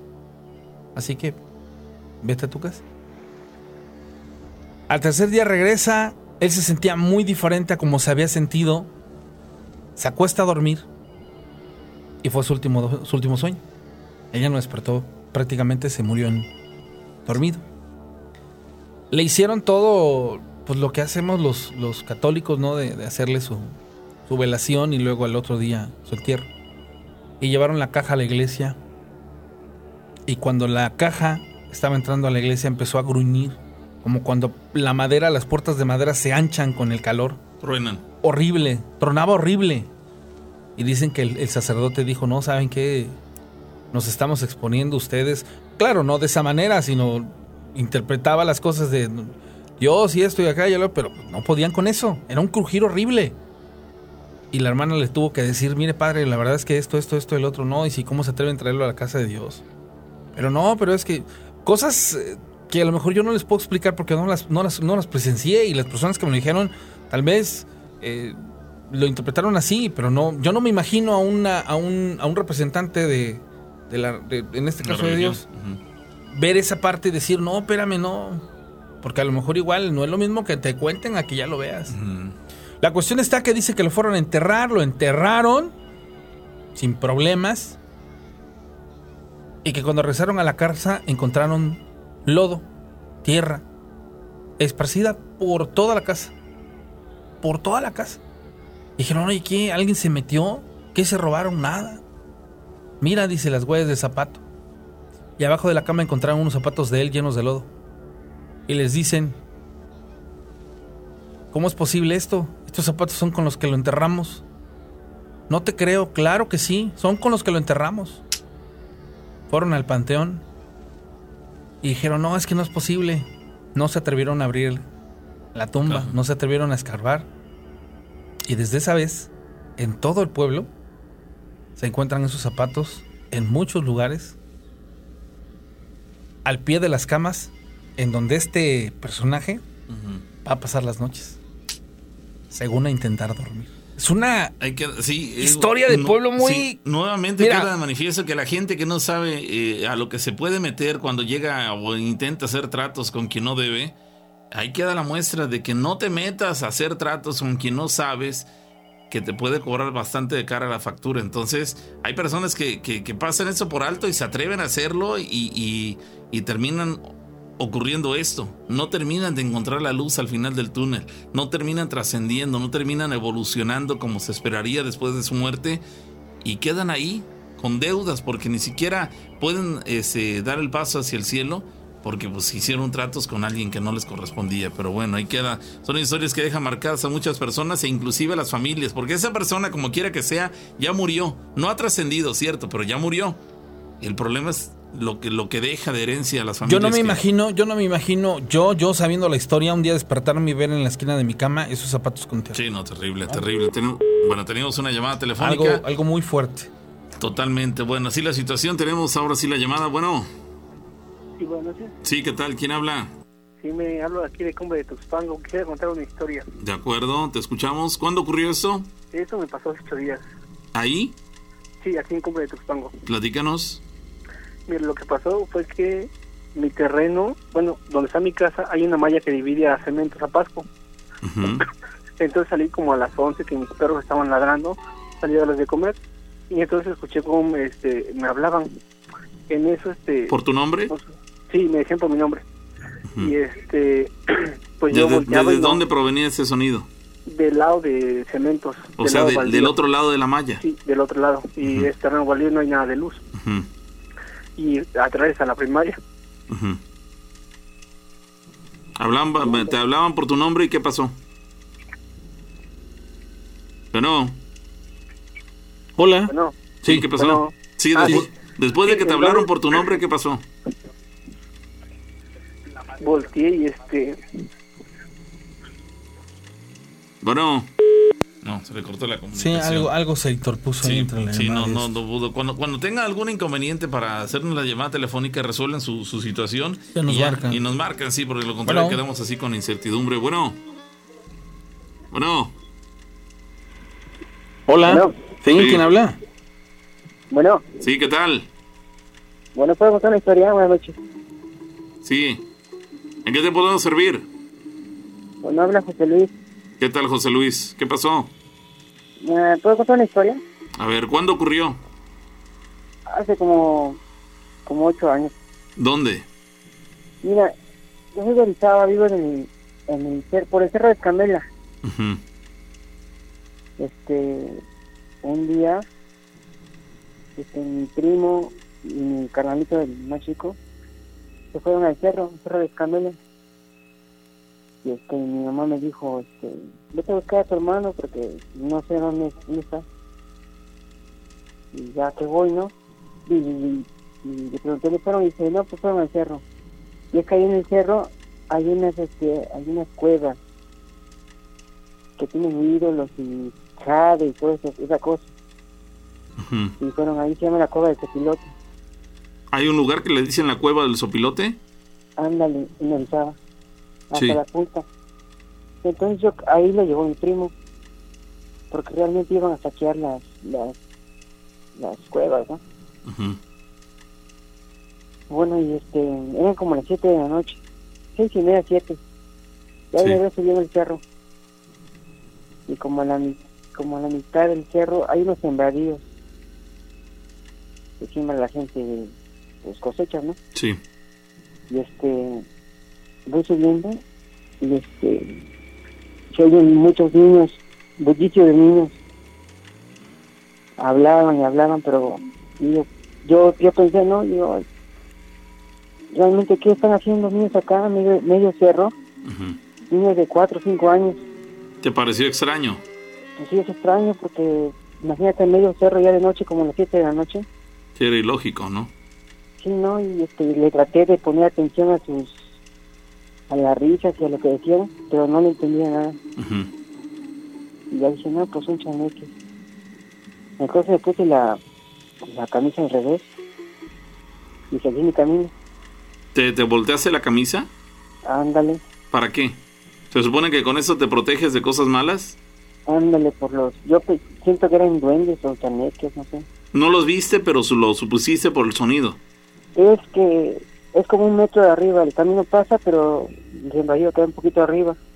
Entonces arriba se escuchaban los, los, los niños que estaban hablando, jugando y eso. ¿Tú ibas solo? Iba yo solo, sí. Después de escucharlos, te giraste, te volteaste, te quitaste la camisa, te la pusiste, digamos, al revés, te la invertiste y este y te fuiste del lugar. Ándale, me seguí para arriba para seguir buscando a mi hermano, pero sí es que es algo raro que, que ocurre ahí. Bueno, ahí queda, amigo. Afortunadamente no viste nada. En ocasiones te dio miedo, supongo yo. Sí, me pareció muy extraño porque pues este, le traté de poner atención a lo que decían, pero parece que no era español, era otra lengua, o no sé, no se le entendía nada. Sí, era muy extraño porque es como tú mencionas, a la mitad del cerro, allá en la distancia, lejos de la ciudad, este, lejos de algún pueblo cercano, este, niños en esas condiciones a esta hora del día, o sea, totalmente ilógico que hubiera niños en el lugar. Era, en cierto modo, este, eh, normal que tú pensaras que podían ser chaneques o algo parecido, porque por los sonidos que emitían. Afortunadamente no los viste, amigo. De haberlos visto, probablemente el impacto para ti hubiera sido mayor. No pasó a mayores y eso ya es lo, lo más llamativo de la, de la anécdota. Gracias por compartirla. Buenas noches, gracias. Que tengas feliz noche. Ahí está, experiencias con chaneques, con duendes, o no sabemos cómo definirlos exactamente, pero que bueno, vienen a, enriquecer esta emisión. Dice una chica, Mar Silva nos dice en el chat del, Facebook, es cierto lo del panteón, nos lo comenta así. Un familiar se trajo a casa desde el panteón coronas de las flores para quitarle la madera con la que las hacen. Luego de esto se empezó a sentir enfermo y débil, inclusive le dolían las rodillas y empezó a tener mucho sueño y cansancio, de tal manera que fue al doctor y no mejoró, él seguía en las mismas condiciones, pero como su esposa ya sabía lo que hizo, lo llevó a limpiar, lo llevó a hacer una limpia con alguien que sabía del tema. Y sí, la señora de la limpia le dijo que andaba cargando el muerto y le tuvo que hacer una limpia muy fuerte, pero su esposa tuvo que ayudar con una oración. Estaban ellos tres y aparentemente alejó a ese ser y poco a poco se fue controlando. La, eh, dice, la termino... Ah, ok. Bueno, ya nos continuó platicando, pero dice Hay- que en un WhatsApp nos, nos comparte Hay- el resto de la anécdota. Pero bueno, Hay- ahí queda como manifiesto que llevarse cosas que encontramos en el panteón a casa no, es bueno, una buena decisión. claro. Hay, hay algo que comentan, dice, fíjate, información que a veces no, no tenemos. Los nahuales no buscan almas ni hacer daño. Su misión en este mundo es cuidar la naturaleza y curar. Quienes se encargan de las almas es otro ser. Fíjate. Mm, bueno, pero hemos sabido de, supuestos nahuales que inclusive hasta se roban ganado, se roban gallinas, se roban borregos, por increíble que parezca, aparentemente cerdos, los cargan, se los llevan como, como si en realidad ese, ese fuera muy fácil. fuera muy fácil cargar un borrego, un borrego debe pesar por lo menos 50 kilos, si es un borrego grande, fácil, 50 kilos, 70 kilos o más. Y, este, y pa- aparentemente lo toman en sus brazos y se lo llevan.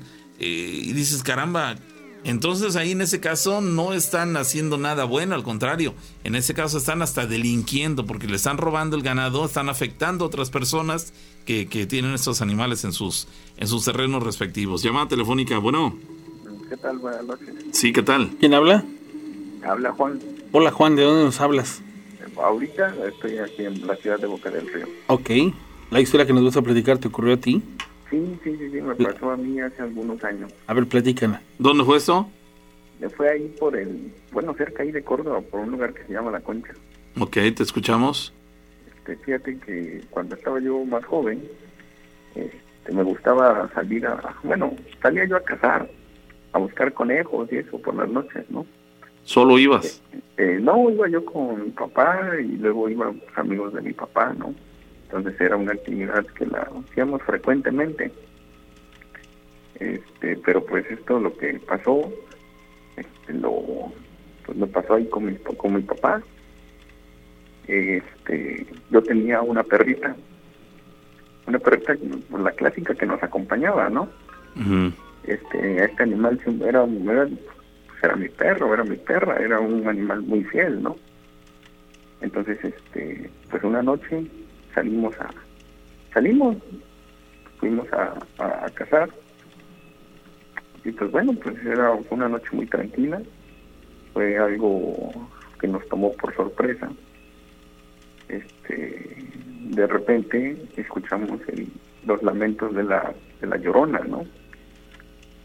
nos quedamos pues nos quedamos paralizados por el, el sonido porque es un sonido muy peculiar es muy muy penetrante este lo escuchamos y, y la perrita se, se juntó a mis pies se, se escondió detrás de mí no Tuvo miedo. sí, de hecho todos tuvimos miedo ¿no? Sí, sí. Entonces en ese momento, cuando cuando sentimos este, los gritos ya demasiado penetrantes, Sí. pues me dice, no, pues vámonos. Nos, nos salimos lo más rápido que estábamos del monte, Sí. Este, a, a donde a acercarnos más al pueblo donde hubiera luz. Y llegó un momento en el que, pues, espantados, ¿no? No, no corrimos así, pero fuimos alejándonos porque pues, teníamos miedo. No sabíamos en ese momento cómo reaccionar. Cuando llegamos al pueblo ya no venía mi perrita. Mi perrita ya no venía conmigo y La perdieron en el camino. la perdimos en el camino, ¿no?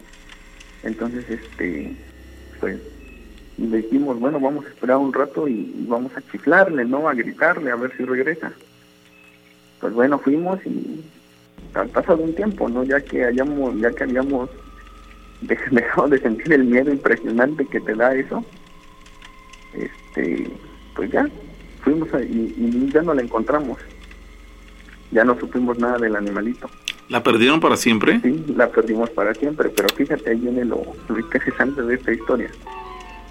Tiempo después, como pasaron los años, ¿no? Y nosotros, este, pues esa experiencia, aunada con la de los chaneques, o de que escuchas cositas ahí en el campo, es muy extrañas, este, pero pues son cosas que pasan, ¿no? Cosas que, que te vas acostumbrando a eso, ¿no? Este, pasaron los años y, y una noche iba yo, ahora iba yo con un amigo, ¿no? Porque pues nos quedamos nosotros con esa, con esa costumbre. Íbamos nosotros dos, este, ya estaba ahí medio entrada la, la, la noche, cuando de repente empezamos a escuchar pasitos atrás de nosotros. Y nosotros pues lo primero que dijimos, ah, es un, un animal, ¿no? Y volteamos y con las lámparas, nada. Bueno, continuamos. y seguíamos escuchando que alguien nos seguía.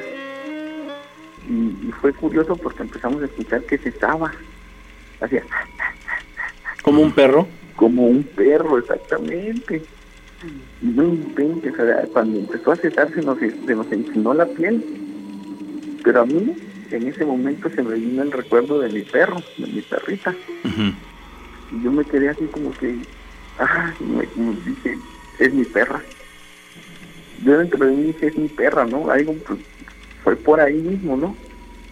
Y la alumbrábamos y no había nadie.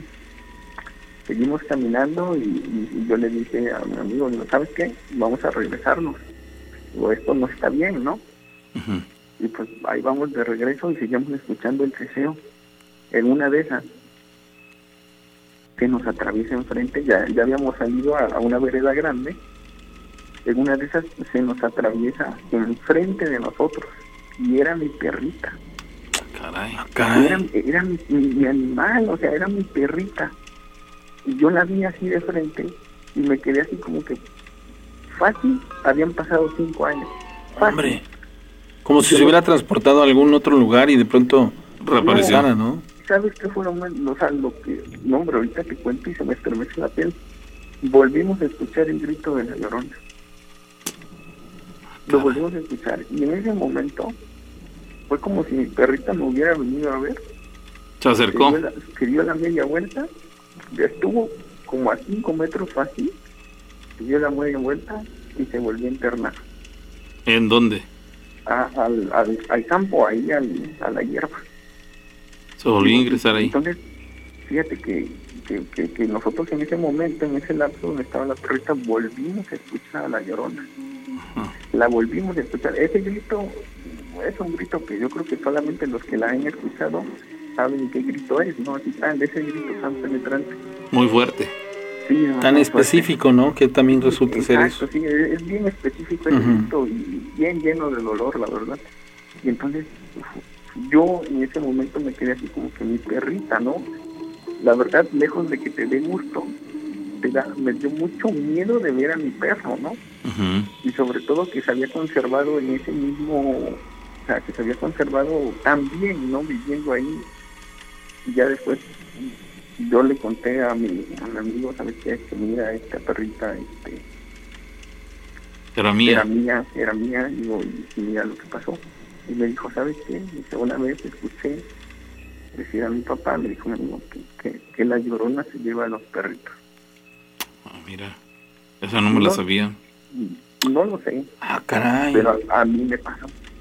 Oye, y cuando la viste, digo, es, es muy difícil eh, pensar que, que puedes reaccionar con naturalidad cuando estás pasando por un momento en el que acabas de escuchar un grito aterrador y demás, pero no te nació la idea por llamar por su nombre a tu perrita después de tanto tiempo no verla y decir, caramba, ¿qué haces ahí? ¿Cómo se llama tu perra?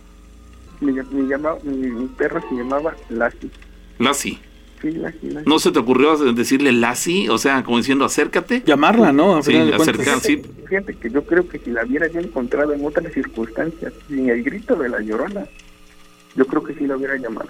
Sí, claro, te, te- te desconcentró el- el- la, la situación. Fíjate que es una situación que jamás había yo escuchado, pero me llama la atención porque Ahora, eh, de alguna u otra manera la perrita Queda claro, Mm. que, que- queda claro que, que- que la desaparición de tu perrita, la reaparición y su nueva desaparición tuvo relación directa con la llorona, porque desapareció aquella vez cuando la llorona se manifestó. No la volvieron a ver. Y ahora que la vuelves a ver, escuchas a la llorona y escuchaste dos lamentos esta segunda ocasión, ¿no?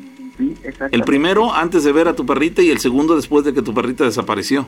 Exactamente. Pero date cuenta que la perrita no lo agrede ni mucho menos, solamente lo viene y lo ve, o sea, de mira dónde estoy. Es eso lo que me dejó más consternado, porque el animalito fue como si no se hubiese querido acercar a mí. Como si estuviera penando. Sí, Eh, claro. Fue, fue- fue así nada más como que, mira, estoy aquí. Eso- esa es una manera de ver las cosas. Otra opción podría ser también que la llorona, por decirlo así, de algún modo, te quiso dejar claro que ella tenía relación directa con, con tu perrita, que ella se había quedado con ella, tanto aquella vez y ahora te lo demostró diciendo, mira, ¿te acuerdas de ella? Aquí la tengo, pero me la vuelvo a llevar. Sí, ¿sabes? No, desde el momento en que... En el, no, es que desde el momento en que íbamos caminando y empecé a escuchar el ceseo, el atrás de nosotros, a mí se me vino a la mente luego, luego mi perro, ¿no? O sea, mi perrita. O sea, y, y- y verla y después verla cómo se fue. No, fue una de las experiencias. Qué dolor, ¿no? Te, te duele, ¿verdad? Lo- Yo, bueno, yo te percibo acongojado por, por, la- por esta plática, ¿no? Pues claro. Sí, bueno, es que, pues, no, no sabes qué pensar, ¿no? O sea, no sabes si de verdad tu animalito se quedó ahí con, con, con un espectro. Su, su desaparición y su reaparición, digamos, fueron en lugares distintos. No, no, no, fue por el mismo rumbo. Ah, por el mismo rumbo. Sí, sí, sí, o sea, nosotros generalmente tenemos la misma trayectoria, ¿no? Entonces fíjate que, que fue por el mismo rumbo, pero la primera vez que se me perdió, pues cuando se pierde, pues ya la verdad es que no esperas volverla a ver, ¿no? Volverla a ver. Caramba. Y menos en las circunstancias en las que tú lo hiciste. Pues qué interesante, amigo. Gracias por compartirlo. Ok, hasta luego. Que tengas feliz noche. Bueno, pues ahí ¿Cómo? están. Más, pronto, más ¿no? cuestiones. ¿Cuántas preguntas en el aire y cuántas dudas empiezan a surgir con ese tipo de cuestiones? Pero bueno, ahí queda. Gracias a la gente que nos sigue compartiendo sus comentarios, los que hacen llamadas telefónicas. Le reiteramos, los que quieran compartirnos sus anécdotas lo pueden hacer al 271 71 75 94 5 es el teléfono aquí en la cabina para que se reporten con nosotros. Eh, transmitimos a través del Patrón FM desde la ciudad de Córdoba, Veracruz, México. Es la séptima temporada de las historias de miedo con la rana y el pavo. Bueno, Sí, buenas noches. sí, ¿qué tal? ¿Quién Sí, acabo de marcar hace rato por de la compra de Tuxpango. Ujú. Se cortó la llamada. Ok, nos platicabas de, si la puedes retomar. Sí, mire, eh, eran como las 11 y mis perros estaban ladrando. Entonces, pues a mí se me ocurrió salir a ver y pues les llevé de comer. En eso escuché la barra, la malla y de cemento de mi casa. Escuché que me hablaban y volteé, pero no hice caso. Me siguieron este, hablando hasta que pues me asomé y aventé unas, unas cuantas piedras, pero no, no vi respuesta de nada. ¿Era una voz de mujer, de hombre? Mm, bueno, no, ajá, como de, como de niños. De niños. Entonces, eh, pues yo quedé seguí con mis perros, les, todavía les puse agua y me volvieron a hablar. Fui, pues, me, me dio mucho miedo, pero decidí ir a, a asomarme. Y cuando iba llegando a la malla, haga de cuenta que vi cómo salió corriendo como un niño. Entonces, la verdad, pues me quedé como que impactado y pues, la verdad me metí súper asustado a mi, a mi casa. Alejándose de ti, corrió en dirección contraria a donde te encontrabas tú. Sí, en dirección contraria. Se, se alejó de ti, digamos. Ajá, digamos que yo.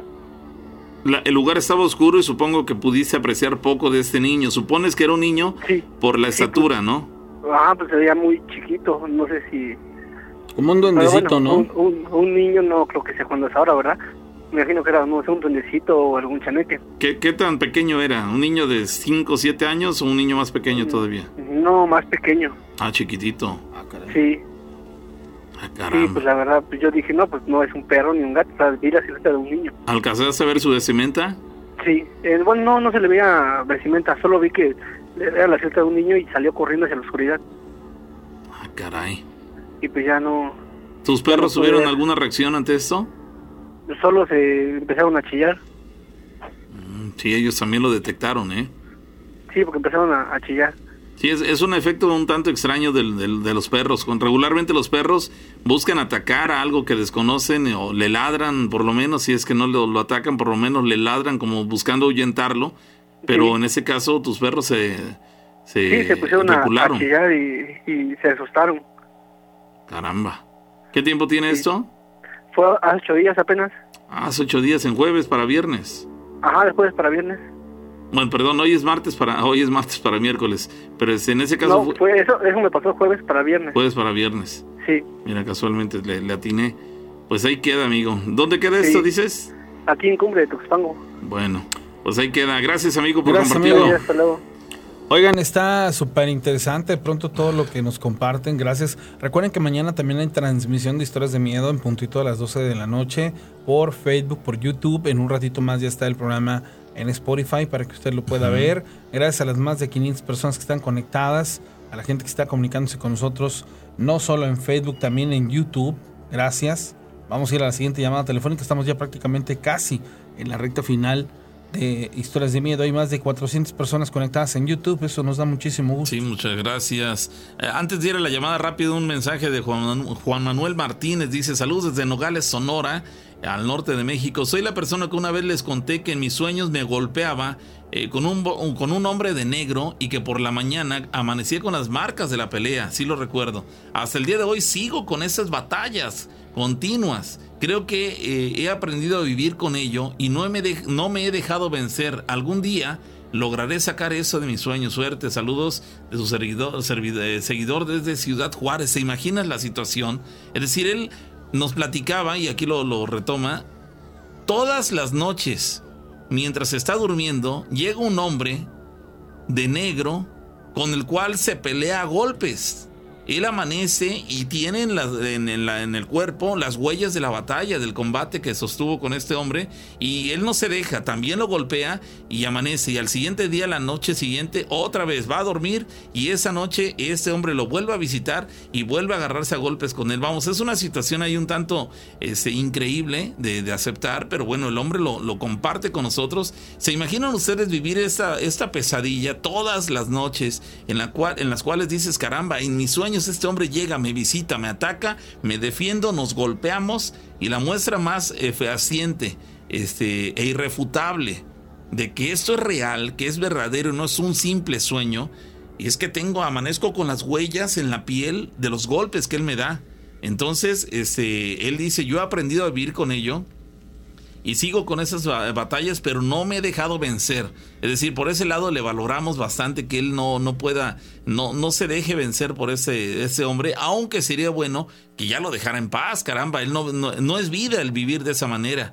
Ojalá y si alguien nos puede sugerir algo en favor de este hombre, nos pueda este, darle la recomendación, un consejo, para que él pueda de una vez por todas acabar con esto y, averiguar quién es este hombre que, la que, lo visita, que lo llega a molestar, con el cual combate a golpes y acabar de tajo con esa situación. Es una batalla, una pesadilla que vive todas las noches durante los últimos, por lo visto, años. Llamada telefónica, bueno.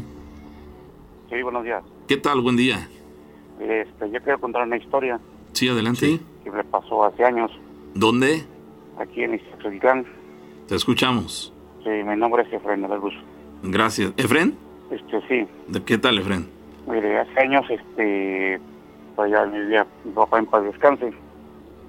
Y este, y salíamos a cazar, íbamos a, a los sifones. sí, sí, no sé si reconozcan los sifones. Es ahí en Orizaba, ¿no? No, aquí en Ixtac. En Ixtac, ok, ok. Y, este, y ese día eran como las once y media de la, de la noche. Y este, íbamos, de hecho íbamos tres, también de hecho este, también ya es difunto el otro señor que iba con nosotros. ¿Iban a cazar? Bueno, ¿eh? ¿A cazar? Sí, a cazar. Ajá. Y de hecho pues cada quien llevaba su, su rifle. Yo para en paz descanso llevaba su escopeta. ¿Iban con perros de cacería? No, nada más así, este, a puro pie. Ok. Bueno, ya nos internamos a lo que es en los sifones, en la laguna Quinistac. Y este, mi papá en paz descanso se fue a una laguna que se llama la Laguna Encantada. De hecho, ahí hay una piedra, una piedra que le dice de campana. Sí. este, bueno, pues yo me fui a la parte profunda y ya mi amigo, el otro que venía con nosotros, se fue en la parte donde desagua el, el agua, en lo bajito. Bueno, para no ser los cansado, este, mi amigo se quedó abajo y en medio y mi jefe se fue, mi papá se fue a la Laguna Encantada. Y de eso como a las 12, pasando de las 12, oímos un estruendo y este el señor que estaba a la parte de abajo que me alcanza y que me dice, ¿qué pasó este referencito? Y yo le comento, pues este mi papá este accionó su escopeta bueno, ya nos internamos de donde está la laguna hacia la, hacia la este, laguna encantada. Son como unos 30 metros, 40 metros por ahí así. Y de hecho cuando llegamos mi papá en paz descanse estaba con, con la palabra este diciendo que le había dado. Y se quedó diciendo le di, le di, le di, le di. Y enfocando hacia la parte profunda de, del, del acantilado porque hay piedras y este, matojos. Ustedes estaban en la parte alta sí, en la parte de donde está la, laguna encantadita y la piedra de la campana. Y este, y mi papá, pues, pues, este, diciendo, repitiendo la palabra de que, de que le había dado. Y este y el señor y yo pues nos quedamos asombrados, ¿no? Porque de tanto tiempo en lo que llegamos a donde estaba él, pues se quedó, se quedó con la con la escopeta alzada y, y balbuceando que le había dado a, algo, ¿no? Y nosotros le preguntamos, el señor que le pregunta. ¿Qué, tiempo tardaron en llegar a él? Como unos 5 o 10 minutos. Ah, caray, él seguía sin moverse diciendo lo mismo. Sí, estaba, estaba inmóvil. Ajá. Y este, cuando le pregunté, este, dice mi amigo, dice, este, Chanito, Chanito, pues, este, ¿qué tienes? Y no, yo no decía nada más que este, con la linterna alumbrando a lo, a lo, a lo me había disparado. Pues cosas de 5 metros, quizás menos, estaba cerquita.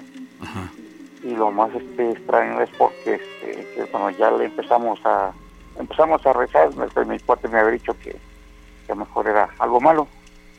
Y ya ¿Por qué, ¿por qué supusieron esto? ¿Por la, la reacción de que Por la reacción de mi papá, Entonces te dice mi cuate, tu papá algo vio, algo malo vio porque este, pues mira cómo está inmóvil y con la escopeta todavía uniendo el, el, cañón.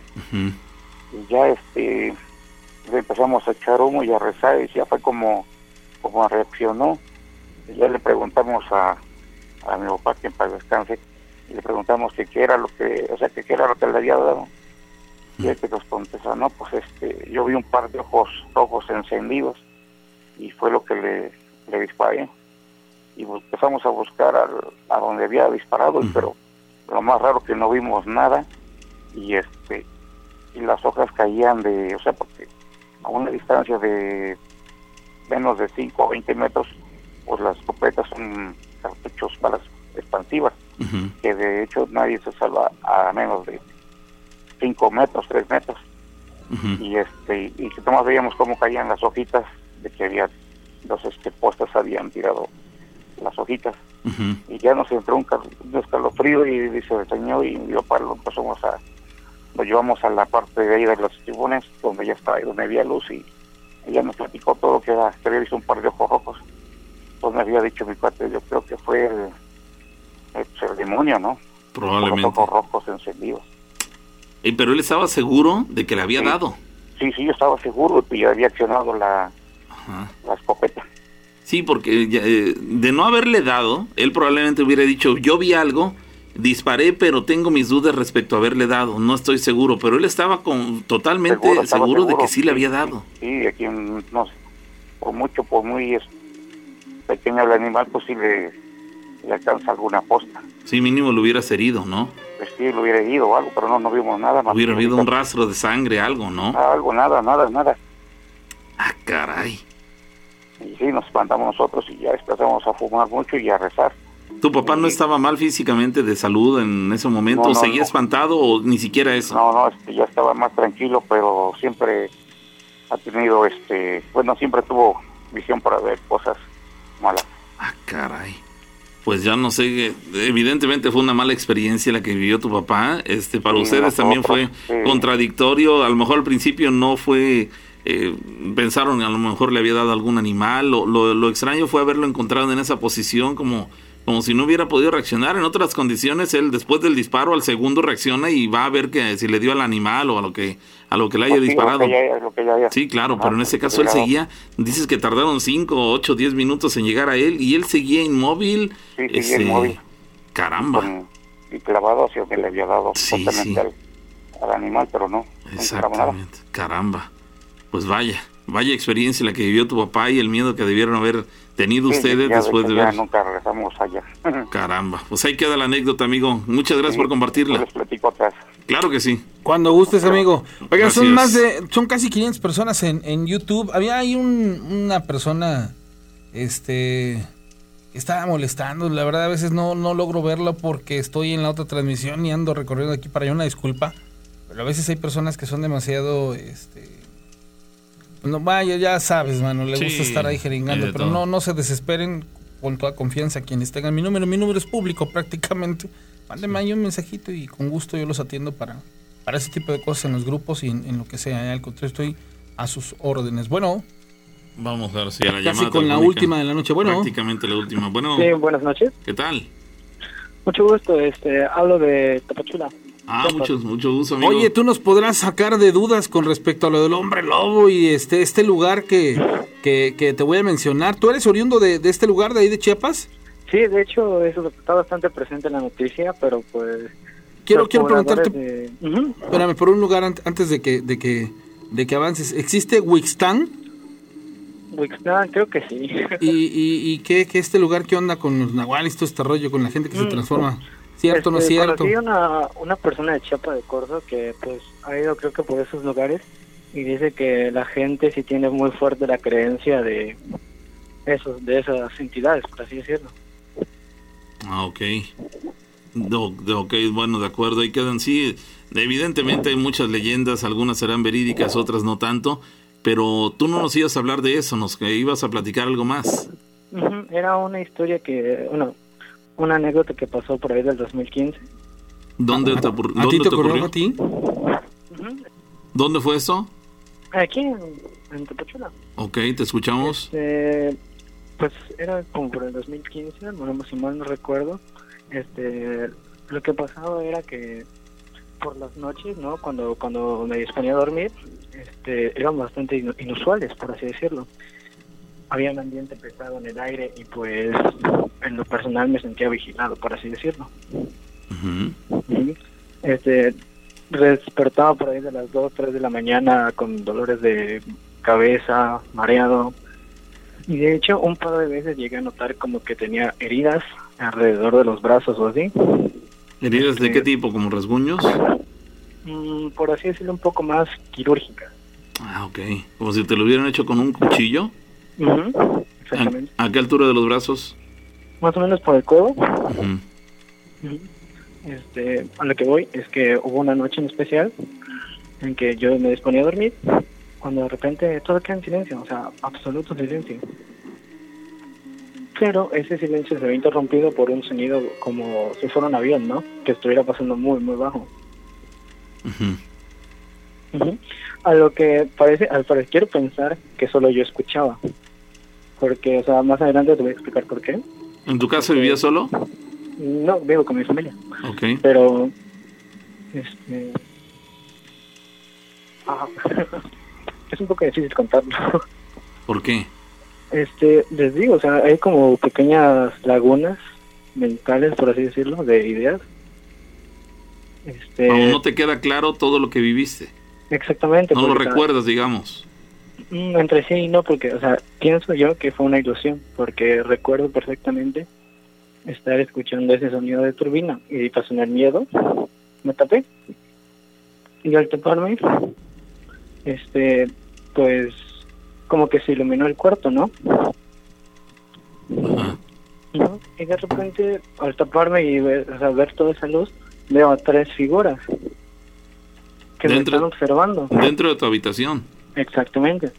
¿Tres personajes? ¿Tres personas? ¿Cómo son? Pues no, no alcancé a dirigir bien su, o sea, su apariencia, pero o sea, eran totalmente oscuros. Ok. ¿La habitación está iluminada o dentro de la oscuridad se veían ellos? Mm, Iluminada, pero o sea, se veía el reflejo totalmente, o sea, como que fueran totalmente oscuros. Ok. Ujú. Y, o sea, lo, lo que recuerdo es que de repente la habitación se volvió a tornar negra y pues no había nada. Todo estaba oscuro y pues mi familia estaba durmiendo como si nada hubiera pasado. ¿Tú dormías en, en tu cama? ¿Dormías solo o, o- o acompañado? No, no, solo. ¿En tu habitación había más personas? Solo tú. Exactamente. Pero lo que tiene la habitación es que tiene un balcón y pues da a la calle. Sí. Pues, o sea, yo quiero pensar que pues tal vez un robo o algún contacto con alguien. De hecho, tuvo el que ver el tema pasado, la anterior transmisión con ellos. Te, te da, a ti te da la, la idea o tienes la idea, la perspectiva de que esto que viviste tiene que ver con cuestiones paranormales o con entes de, de tipo ovni, Mm, Me inclino más por la segunda. Por el, por el asunto del fenómeno ovni.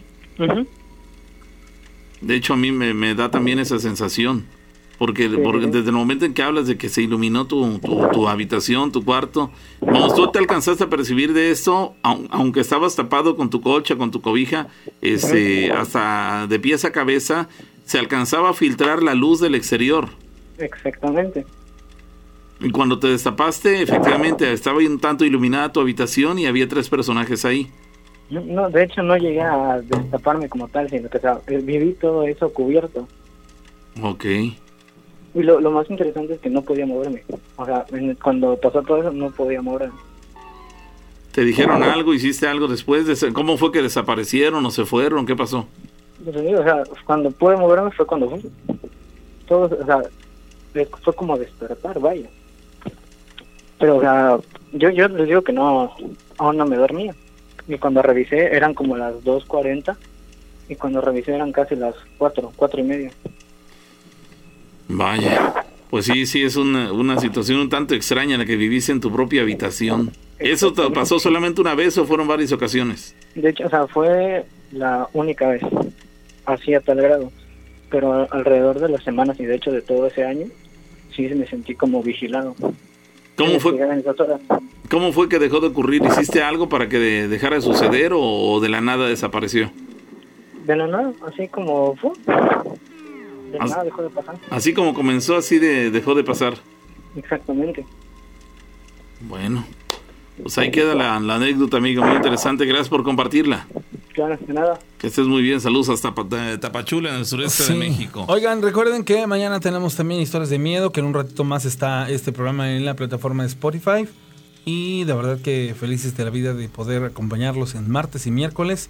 Ahorita, ahorita que está esto del coronavirus.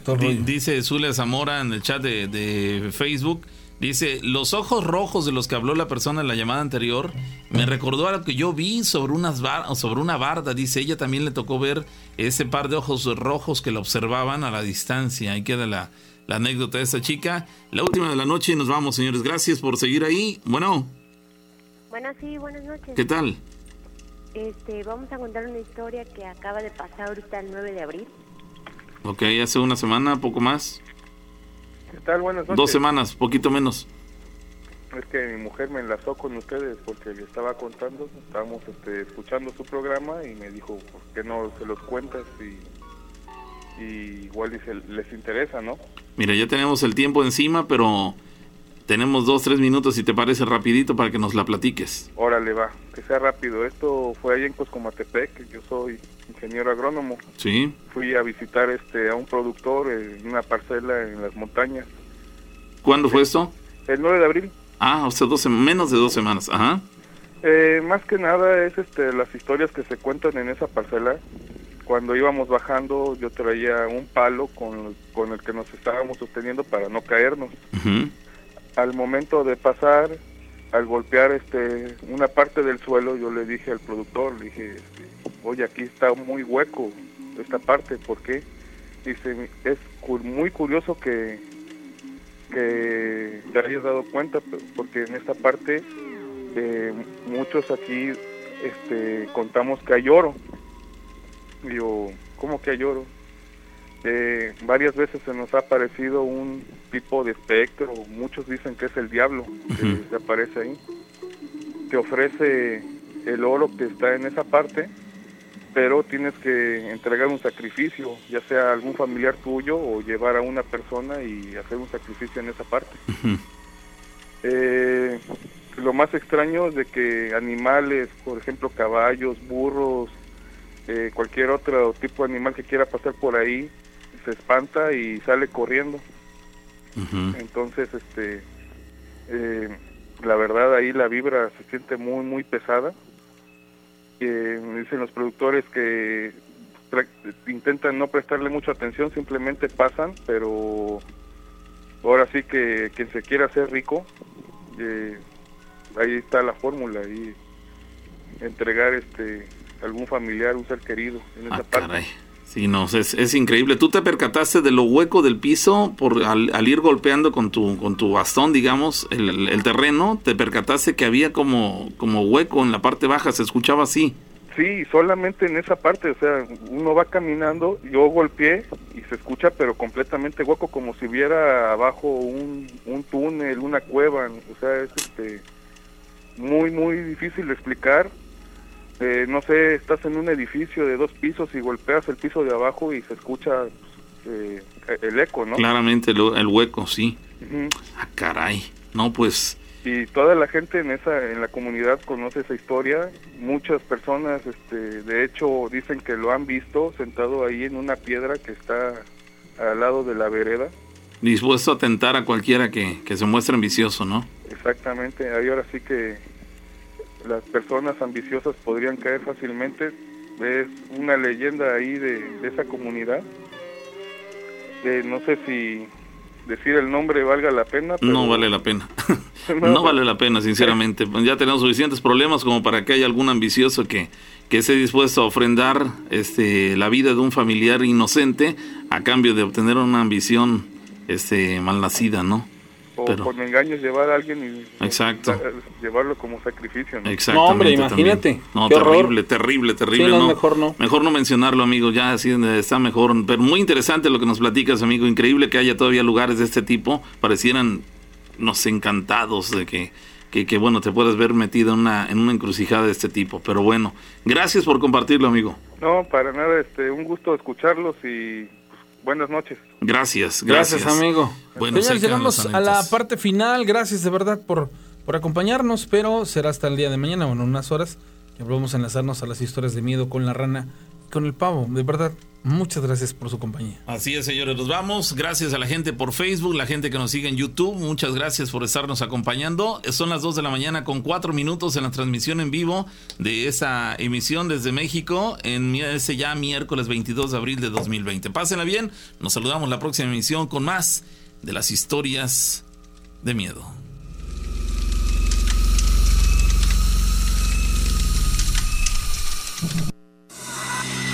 Historias de miedo. Con la rana y el pavo.